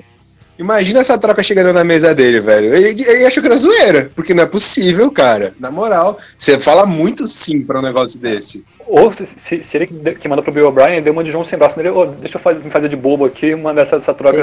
Aí né, quando o velho? Bill O'Brien chega, fala, ah, era brincadeira, calma aí, não sei o quê. Daí fala, não, eu aceito. Ele fala, pô, como assim? Você tá louco? É que pra mim, o mais bizarro de toda essa troca é você considerar o David Johnson como um ativo. Exatamente, Porque pra mim, mano. na minha opinião, ele não é mais um verdade. ativo, ele simplesmente era um peso. E ele ser o, o super valorizado da troca, né, velho? Cara, se você já tem o Lamar Miller, que já é um cara que é tipo bichadaço, e que, enfim, já não tá, é, enfim, conseguindo se firmar lá. Aí você traz outro cara bichadaço, com um contrato mais alto ainda, que o, o do Lamar Miller também já não é barato. Aí você cara, traz um cara com um contrato mais alto ainda, mais velho, mais bichado, e como um ativo numa troca, tipo, não faz sentido algum, cara, por nenhuma perspectiva. Mas calma que a gente já- já tá indo demais no Bill O'Brien, né?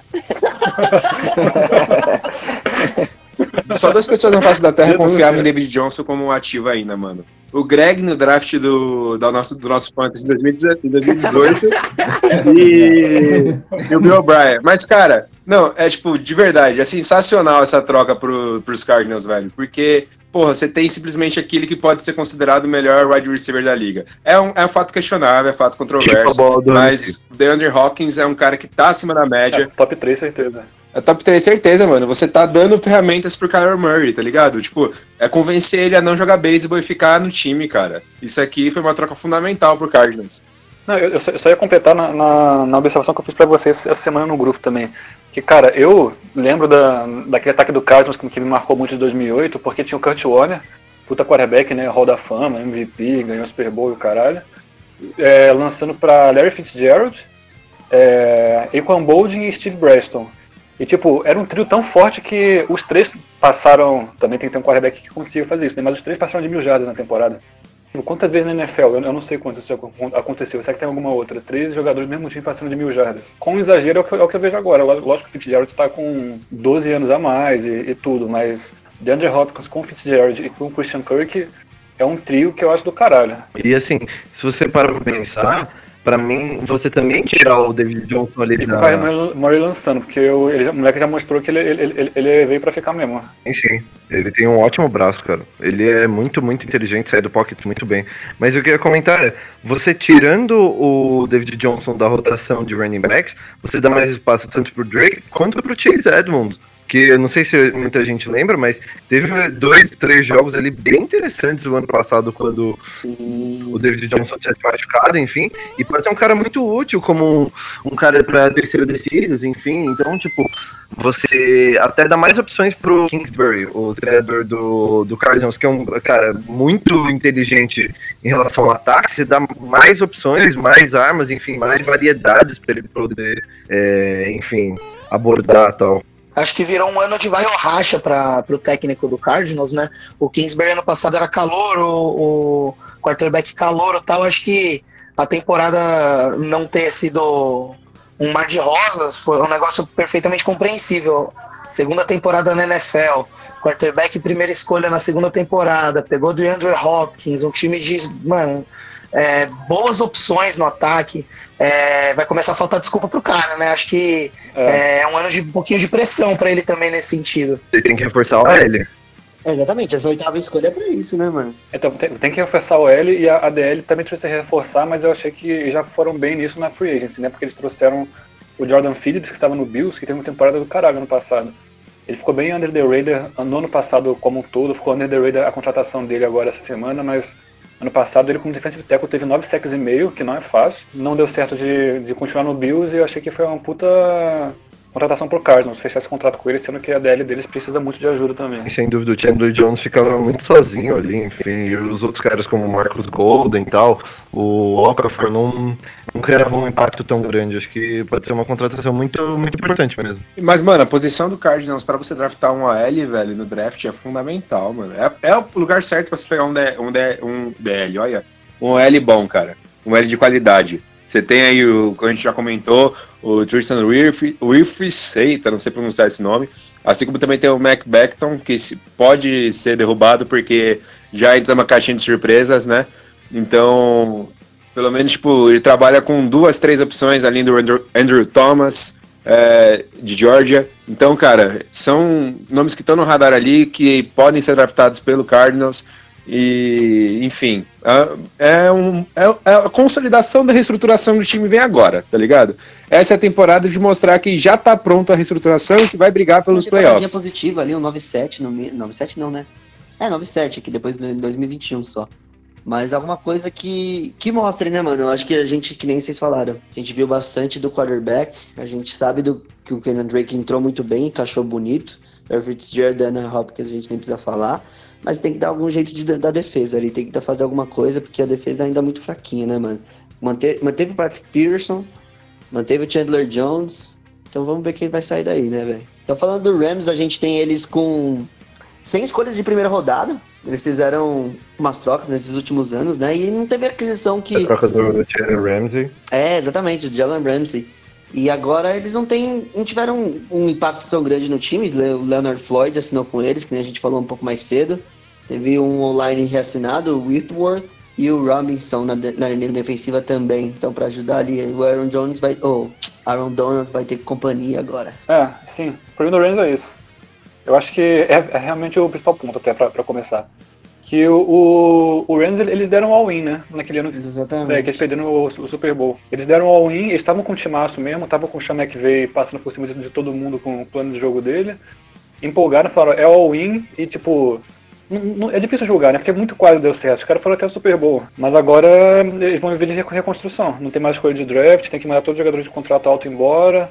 É, mandou o Gurley embora, vai pagar 7 milhões de salário pro Gurley aí nesse ano para jogar em outro time. O Rams é, é um exemplo aí, acho que o Bears é outro exemplo disso, né? De como ser técnico é difícil, porque, pô, você pega uma liga que os caras se preparam, se dedicam a cada minuto do dia. A competição dos técnicos é altíssima, né? Aí o Matt Nagy foi lá, melhor técnico do ano, ano seguinte, tal. Aí pega o Sean McVay, mesma coisa, técnico do ano, revolucionando o ataque, não sei o que, super bom, nos anos seguintes o time começa a dar uma murchada, assim. É, até dá mais respeito, eu sei que, é, que ele é o mal, mas o Bill Belichick, cara, o que ele faz ano atrás de ano, ele mostra quando esses caras voam e caem tão rápido, como que é foda, né? Fazer o trampo, porque não é que o Sean McVay é ruim, que o Matt Nagy é ruim, mas é que, pô, manter a, o alto nível é embaçadíssimo, né? É, mano, exatamente, cara. E também agora a situação de salary cap do Rams, mano, é complicadíssima, tá ligado? Porque você tá com o teto, mano, estourando. O contrato do Goff vai cobrar, o contrato do Aaron Donald vai cobrar, tá ligado?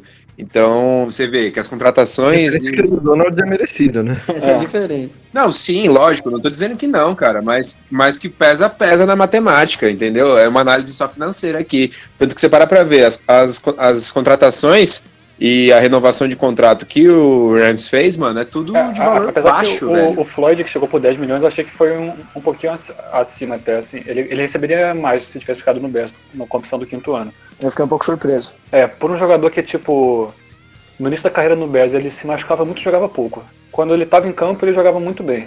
Assim, de bem pra muito bem, vai. Contra o Packers, ele sempre, sempre jogou muito. Mas que a gente falava, não, esse cara quando os 16 jogos vai ser bravo. Mas ele jogou nos 16 jogos mostrou que não é tudo isso, sabe? Então se pagar 10 milhões eu achei que um pouquinho demais, talvez. Não, 10 milhões por um ano, não é de que é de qualidade, sabe? Tipo, quando você para pra ver no frigir dos ovos, dos frigir dos ovos, pode até, ter- pode até ser, nossa, minha dicção foi embora, galera. Desculpa aí. Pode até ser que tenha sido um pouco caro. Mas quando você para pra ver as movimentações que, o- que os Rams iam fazendo nos últimos dois, três anos, é barato, tá ligado? Os caras estão dando troco de pão aqui agora no Floyd, velho. Que eles estavam fazendo contrato de 30, 40 milhões pra, pra mais. Até mesmo quando ele vai renovar com o Whitworth, que é um OL razoável, mediano, tá ligado? É bipolar, tem jogos muito bons e jogos muito ruins. Quando você paga para quando você para pra ver 10 milhões por ano num OL desse que renderia bem em qualquer time da liga, tá ligado?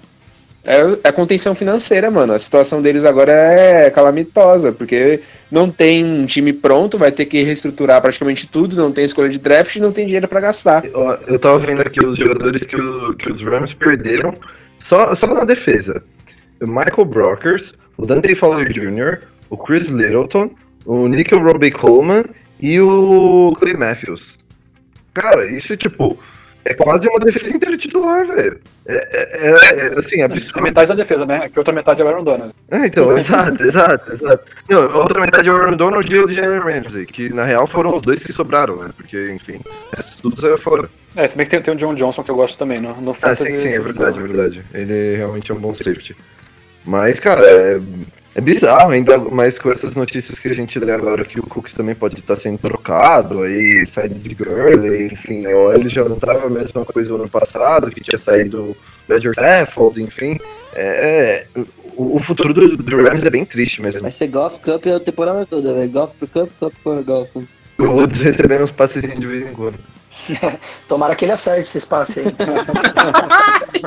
O problema não é nem acertar, é chegar na mão do cara, porque a maioria das vezes fica mais curto. Falta força, né, mano? Esse aprendiz de Ed Dalton aí, mano.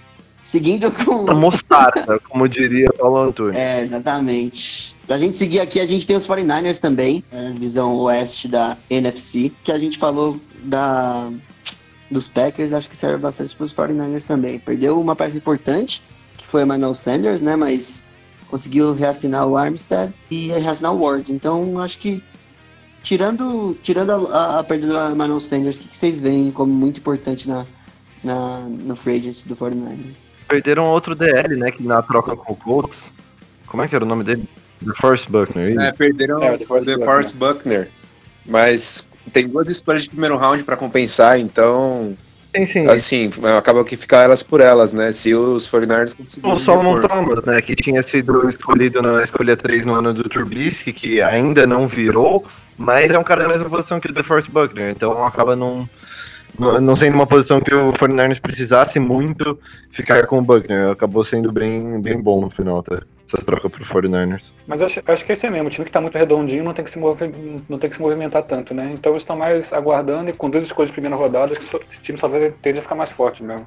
Principalmente se pegarem um receiver. É, se pegar receiver aí fudeu, tá ligado? Aí acabou, mano. Imagina o estrago que o Kyle Shanahan vai fazer, velho. Já tá conseguindo tirar leite de pedra com o Jimmy Garoppolo. O Gatópolo consegue fazer mágica, tá ligado? O ataque do, dos 49ers dá gosto de ver. Se os caras conseguirem botar uma, duas peças que sejam pra acrescentar nesse ataque, velho, nossa, vai ser, vai ser E sensacional. o, e o grupo de running back deles é um negócio absurdo, né? Porque a gente se esquece, mas no ano passado ainda tinha o Derek McKinnon, que estava machucado.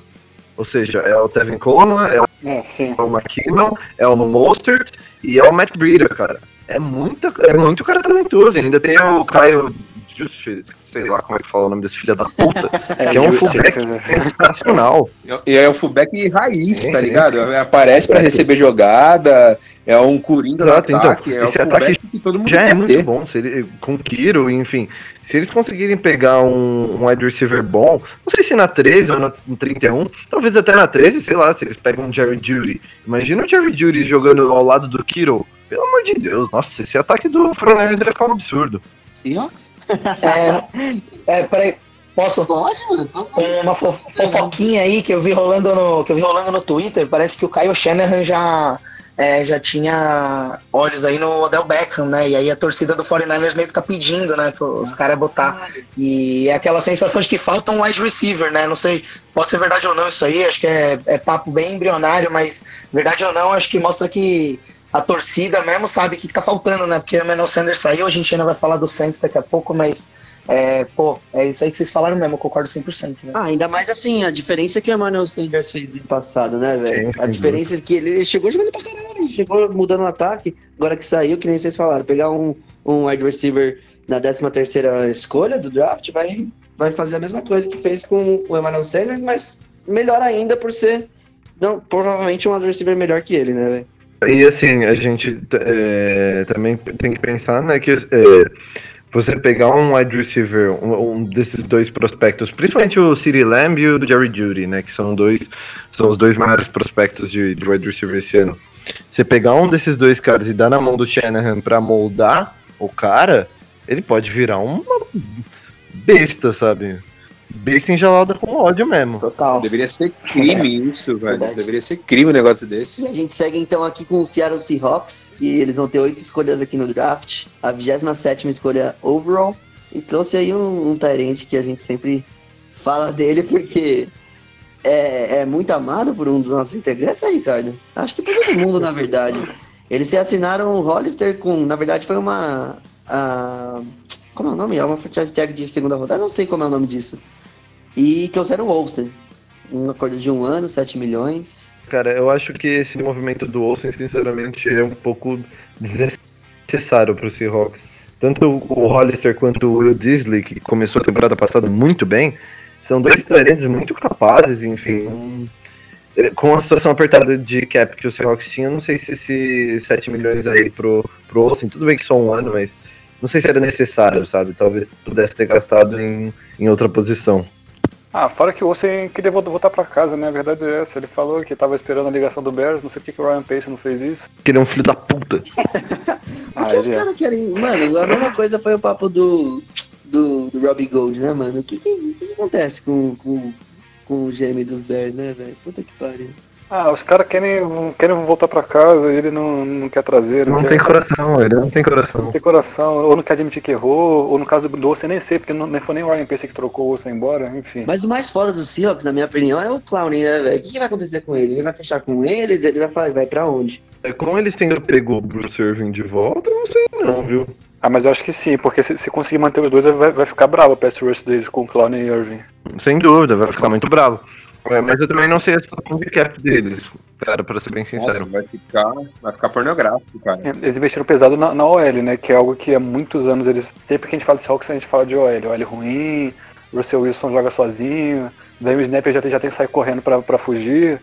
E eles contra- trouxeram alguns OLs aí na, agora na Free Agency, né?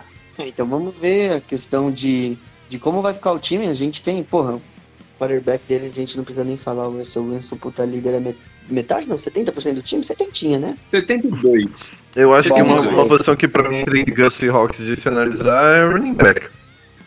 Eles claramente já não estavam mais confiando tanto no Chris Carson 100% como running back 1, já estavam dando mais snaps pro Rashad Penny. É, agora os dois se machucaram no final da temporada, enfim, não sei como eles vão levar isso. Ainda tinha o CJ Prozais, enfim, mas eu não duvido nada que talvez o, o Carson possa ser cortado mais pra frente pra, em favor do Penny, enfim. Se, principalmente se o, se o Penny começar bem, ou enfim, for ser envolvido numa troca.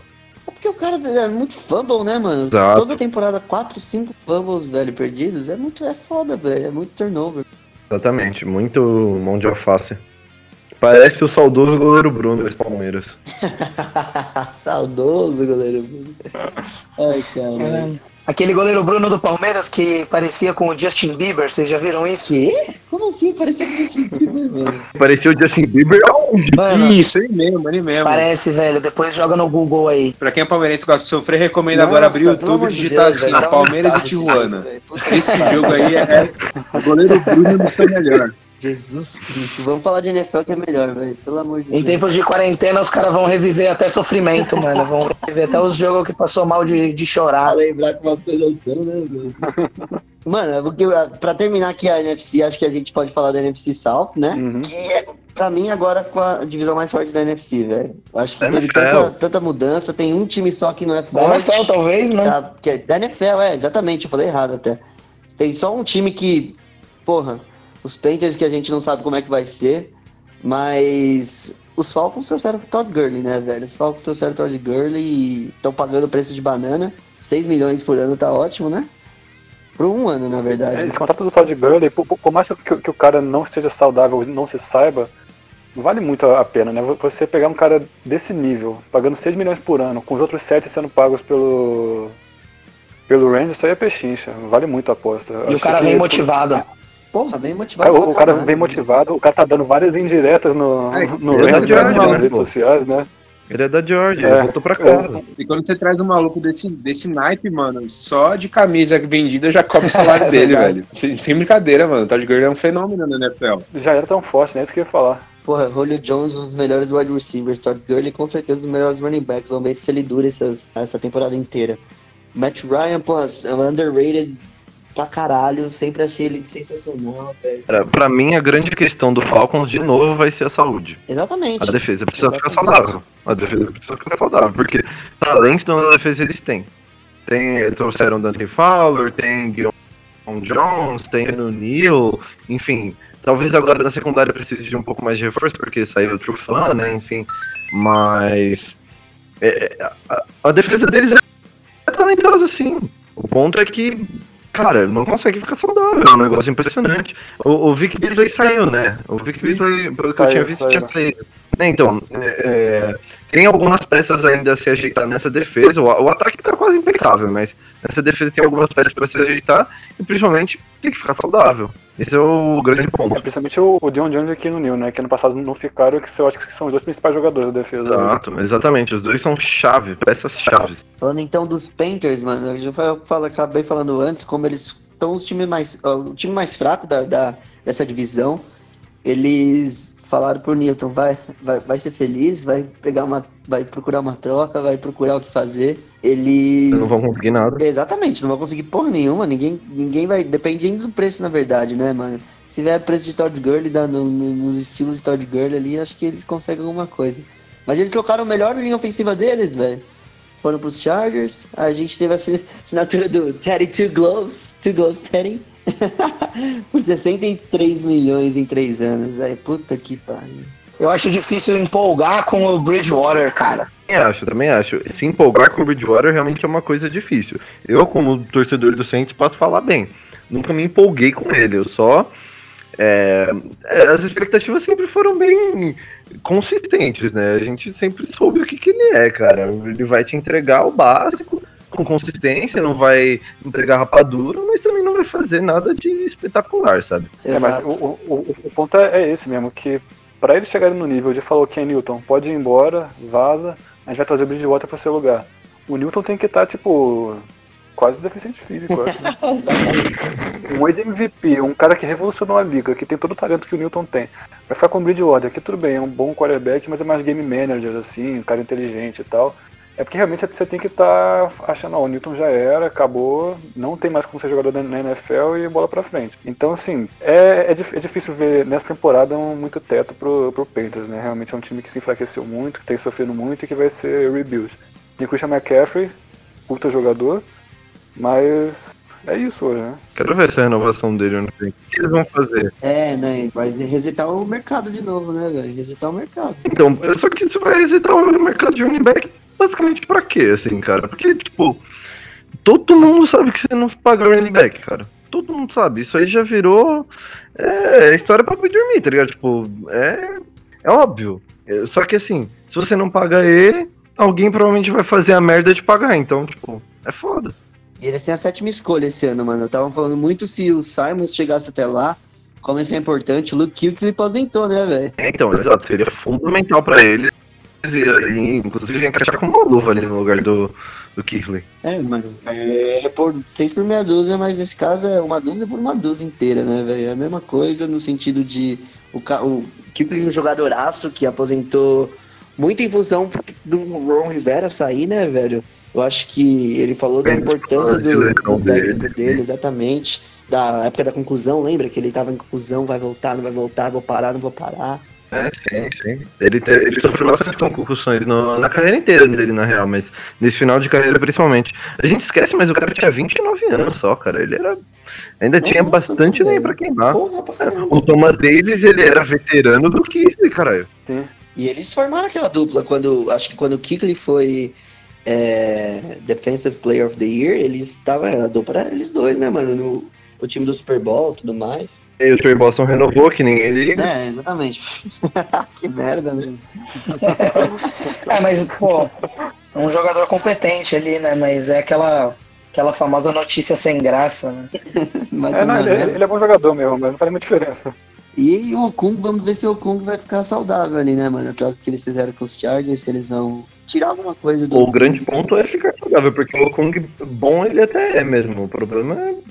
Ele não joga uma temporada inteira nunca. É, o foda é perder o Turner pra ele, né, velho? Turner, porra, é o, era o melhor. Ah, tô mais novo e mais competente. Exatamente. O que eu tô ansioso agora pra, na real, é é pra ouvir os outros dois times da divisão, né? Já- que nós somos É, aqui pra- exatamente, a gente ia jogar agora, velho. Só antes da gente ver essa página, então, é, alguém, quando a gente estava comentando aí da troca do, do David Johnson e tal, e a gente falou sobre ativos, né? Como os jogadores são ativos. É muito louco você trocar um ativo como o Trey Turner, que é um cara jovem, com pedação da carreira ainda pela frente, joga em alto nível, melhor jogador de linha do time, pelo Russell Okung, que é um cara que, assim, até hoje, ele é muito potencial, mas ele passa muito tempo machucado, cara. Então, é, pô, você abriu mão de um ativo desse por um jogador que talvez você veja jogar metade da temporada, é, achei, achei uma troca bem ruim também. Acho que se não tivesse o DeAndre Hopkins aí, a gente ia tá xingando muito mais essa troca. Eu, pelo menos, não gostei E nadinha. que porra de rebuild é esse que traz jogador mais velho, mano? Pois é, velho, loucura isso, não faz sentido. É, não entendi o que aconteceu com eles não, velho. Verdade. Mas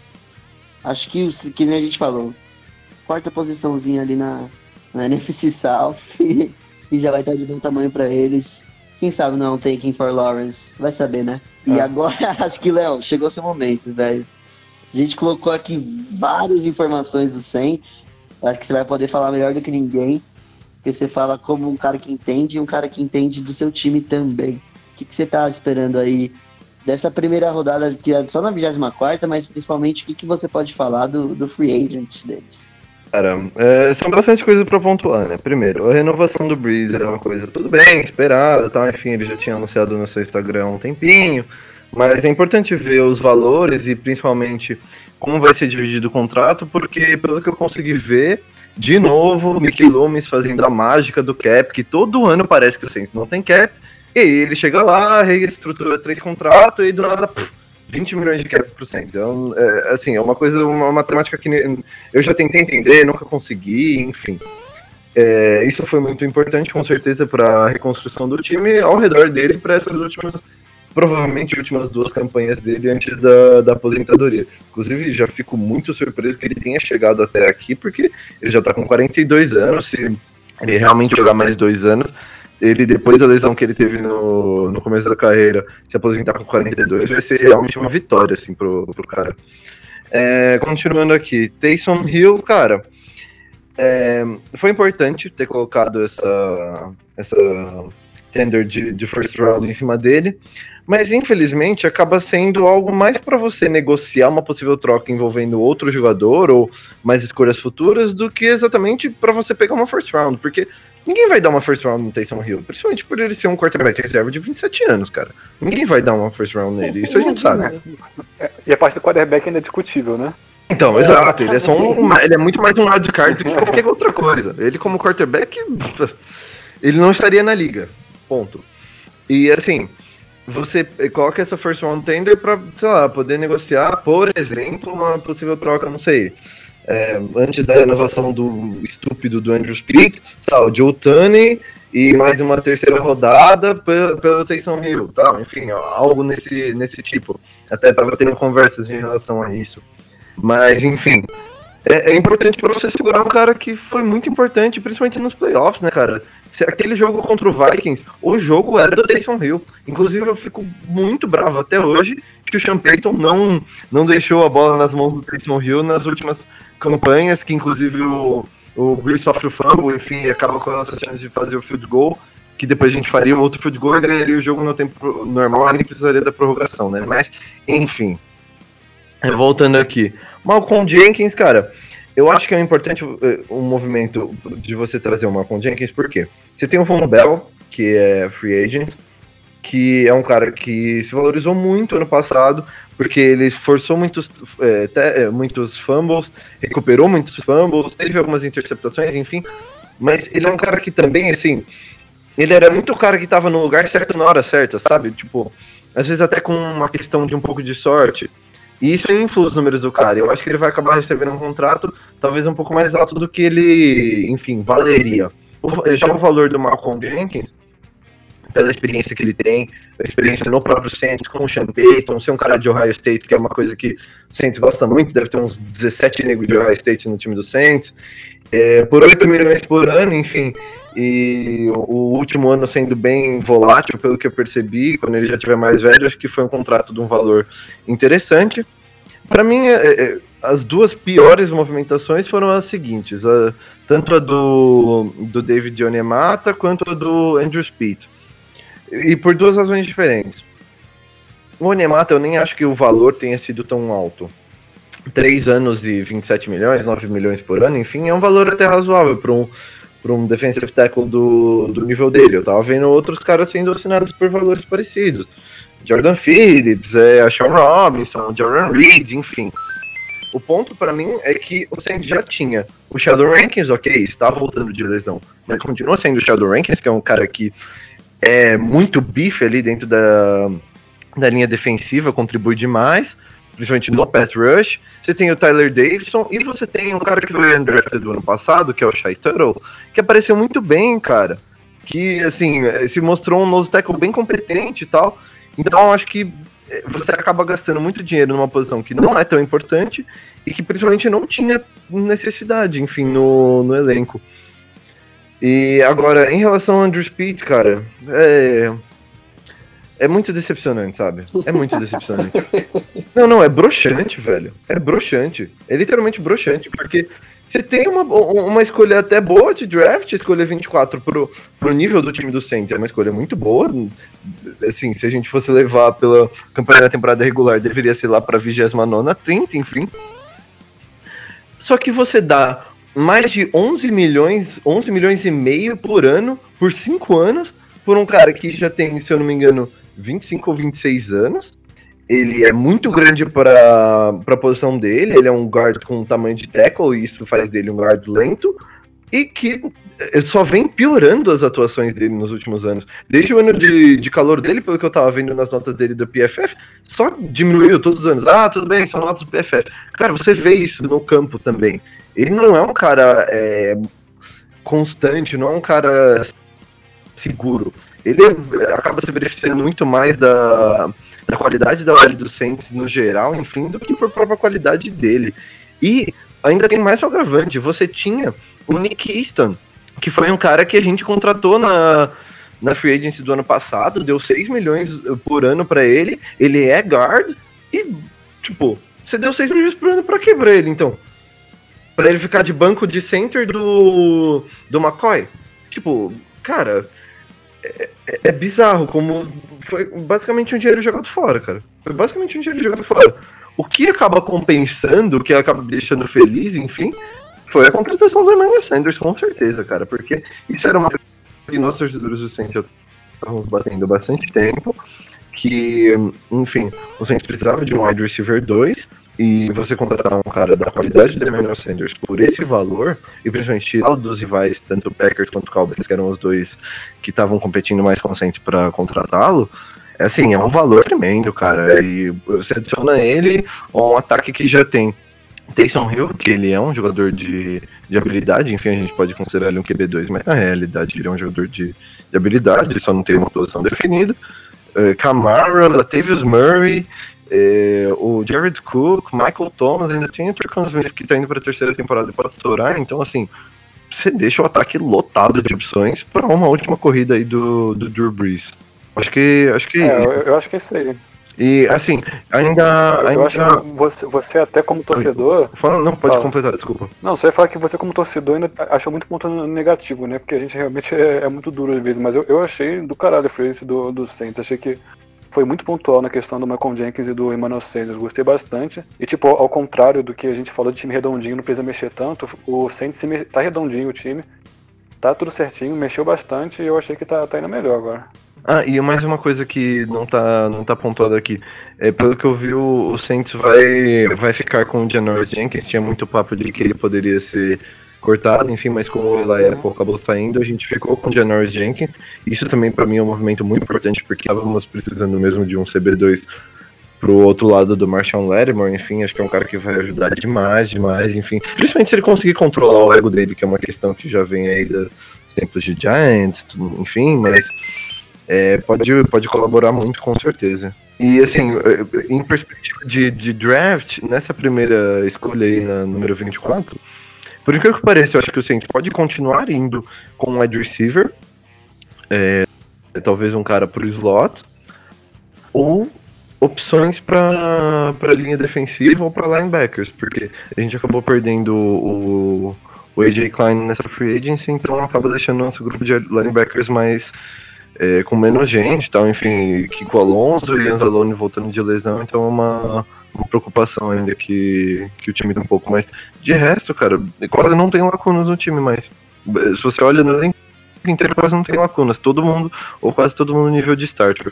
Bom, time que com certeza acertou muito mais que errou, cara. Acho que até você estava falando do, do Andrew Pitt, se o maior erro do, do time for esse, acho que tem muito time que ia querer trocar. O, o- Assim, isso, isso vocês falaram do cap aí, é um time que você falou da lacuna, cara, com certeza eles preencheram bem as lacunas, eu acho, pô, favoritaço, favoritaço. Favoritaço junto com quem, né, mano? É que eu digo do Pete por causa do valor o Saints mesmo. resolveu a maior need dele, que é acertar a arbitragem. Cara, então, esse é o ponto. Eu acho que a gente perdeu muito dinheiro com o Pete pra poder pagar os árbitros, cara. Depois do que fizeram com a gente no, temp- no Championship Game dois anos atrás, porra. Guardava pelo menos esses 7 milhões e meio aí dos 57,5 do Pete e pagava a arbitragem, porra. Pelo amor de Deus, mano. Mano, assim, Deixa o Pete ganhar 10 por ano.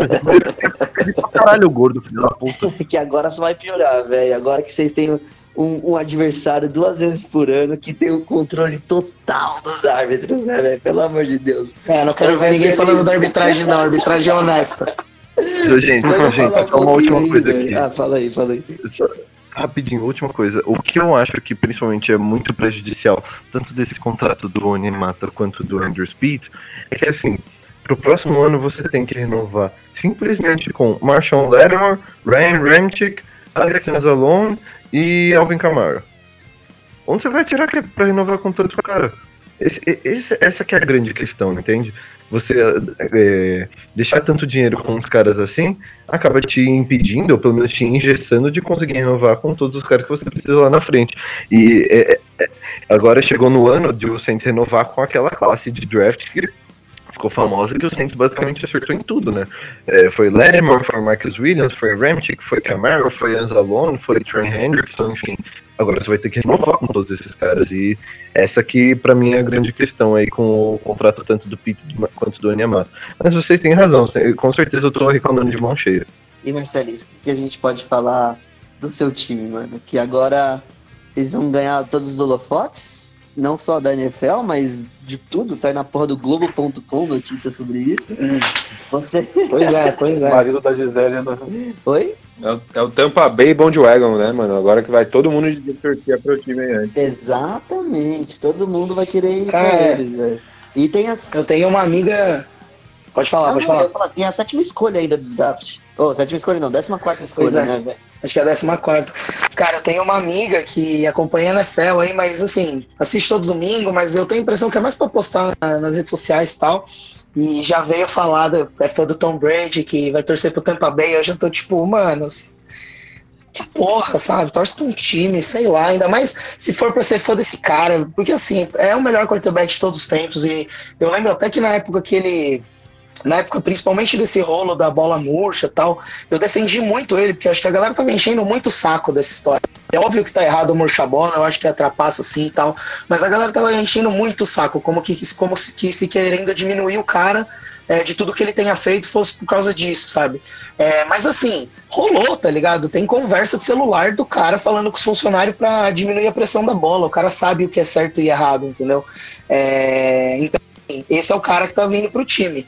E você vai ter que torcer para ele se você torce pro time, né? Mas é, esse negócio de parar na Globo.com, velho, é foda, porque a Globo.com, até as manchetes os caras erram, velho. Dá muita raiva, é uma cobertura muito amadora, né? Não, a, a, matéria dele foi lamentável, falando do Tom Brady, né? Que tá saindo da EFC South para ir pra NFC South, os negócios totalmente todos. É, não, e a maneira que eles colocaram, tipo assim, é, saiu da EFC South que é uma divisão da Conferência Americana do Futebol Americano, da NFL, para ir para a NFC South, que também é South, tipo, para a NFC na Conferência South, que também é, não, nada a ver, mano. Onde ele jogava contra o Buffalo Bulls, o que, o que não Deus. falta no grupo.com é quando fala de NFL, né? O, o Buffalo Bulls da NFC South. Caralho. Mas agora, falando com menos paixão, um pouquinho, um pouquinho mais objetivo, é, para mim, é, como torcedor, encaixa como uma luva, assim, você tira o nome do cara e deixa todos os atributos tal, porque eu, eu, assim, como torcedor, eu sou muito fã do Philip Rivers, eu tava torcendo muito para ele vir. Por quê? Vem um quarterback veterano para ficar um, dois anos, segura as rédeas, é um cara que, pô, para encaixar num time que se não tivesse ano passado tido, ano passado não, temporada, é, ano passado, é um quarterback que lançou 30 interceptações, sabe? Cara, o Tampa Bay é um time com muita peça boa, sabe? A, defesa que é isso, se você tem um quarterback que lança 30 interceptações, que não cuida da bola nem um pouco, a sua defesa, cara, tá morta o tempo inteiro. E ainda assim a defesa do Tampa Bay botou nós em vários jogos, cara. Só pro James Winston ir lá e dar um tiro no próprio pé, tá ligado? Então, assim, pegar um quarterback veterano, não precisa nem ser o cara que vai, mano, estourar.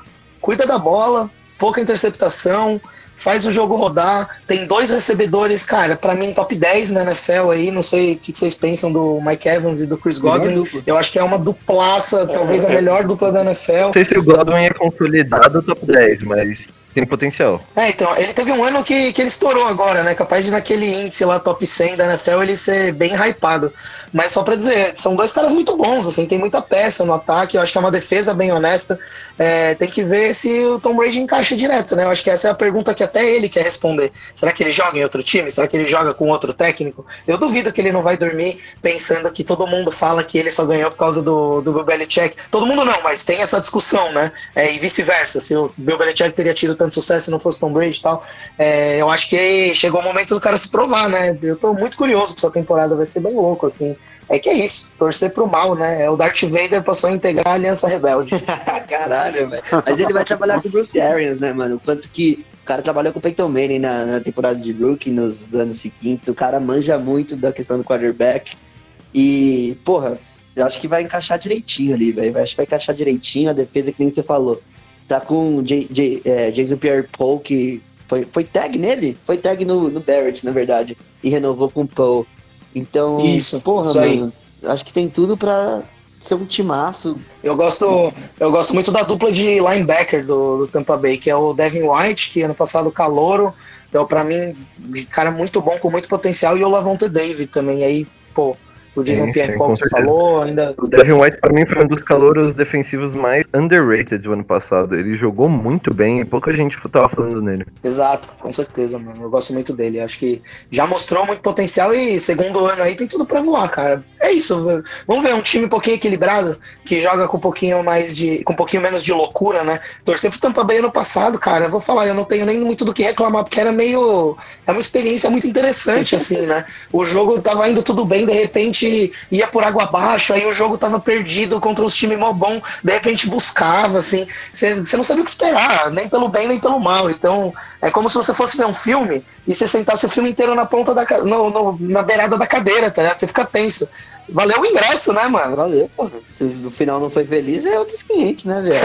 exatamente. Tinha uma coisa que não faltava era E o emoção. James Winston, velho? O cara, o cara ganhou o eye correction dele, fez a cirurgia no olho, aí vai lá e assina o Tom Brady. E agora, mano? O que vai fazer com o cara? Ele vai pra New England. Escreva o que eu estou Tomara, dizendo. eu quero. Ele vai pra New England. Tomara. Tomara e tomara que dê certo, vai ser engraçado. Pô, na moral, ele na mão do Belichick pode real dar certo. E eu não tô falando de. Tipo, é, é absurdo quase falar isso, mas eu não tô. McDaniels. Então, exato. Cara, Mas o que, que ele dá certo? engraçado, Ele lançar por na 5 moral. mil, 30 e não lançar 30 receptações? É tipo isso? 33, né? Touchdowns e 30 Bom, receptações? é conseguir manter o Patriots no nível parecido do que era com o próprio Tom Brady. Mas ele vai lançar pra quem, mano? Acho que na moral, o que estão falando na questão dos Patriots, de quanto os caras estão. Eles estão desfazendo de tudo, velho. Vai lançar pra New Harry, pra. Pra quem, velho? Olha, eu vou falar uma coisa pra vocês, viu? O ano de 2020, na minha cabeça, só pode fabricar um Super Bowl. New England Patriots com James Winston, MVP da temporada de um lado, Tom Brady e Tampa, Tampa Bay Buccaneers do outro. É isso que 2020 vai dar pra nós. É, goste ou não, os caras vão jogar e vai todo mundo morrer de depressão. Nossa, caralho. Mano, o maluco, o maluco uma vez virou e falou, velho, é mais fácil acontecer uma pandemia global antes do Tom Brady jogar em outro time que não New England. O filho da puta falou isso em 2011, Eu velho. vi isso daí, velho. O cara não acertou miserável, né, mano? É chocante, mas. Quem tinha comentado isso? Eu até cheguei a ver, mas eu não me lembro quem Mandaram falou. grupo, mano. Eu acho que foi mais do que um time, um, um outro time. Falaram, acho que Tampa, velho. Pra um time como Mandaram Tampa, falaram. É, citaram o Tampa como exemplo. É, É, pode É crer, tipo falou o Tampa do Bay. Tampa. caralho. Imagina ele hoje, caralho, mano. É tipo um timezinho merda que ninguém conhece. Pô, que filho da puta esse cara, né, velho? Na moral, Condenou o mundo inteiro por causa do Tom Brady. É, é o culpado, é o culpado. mano, caralho.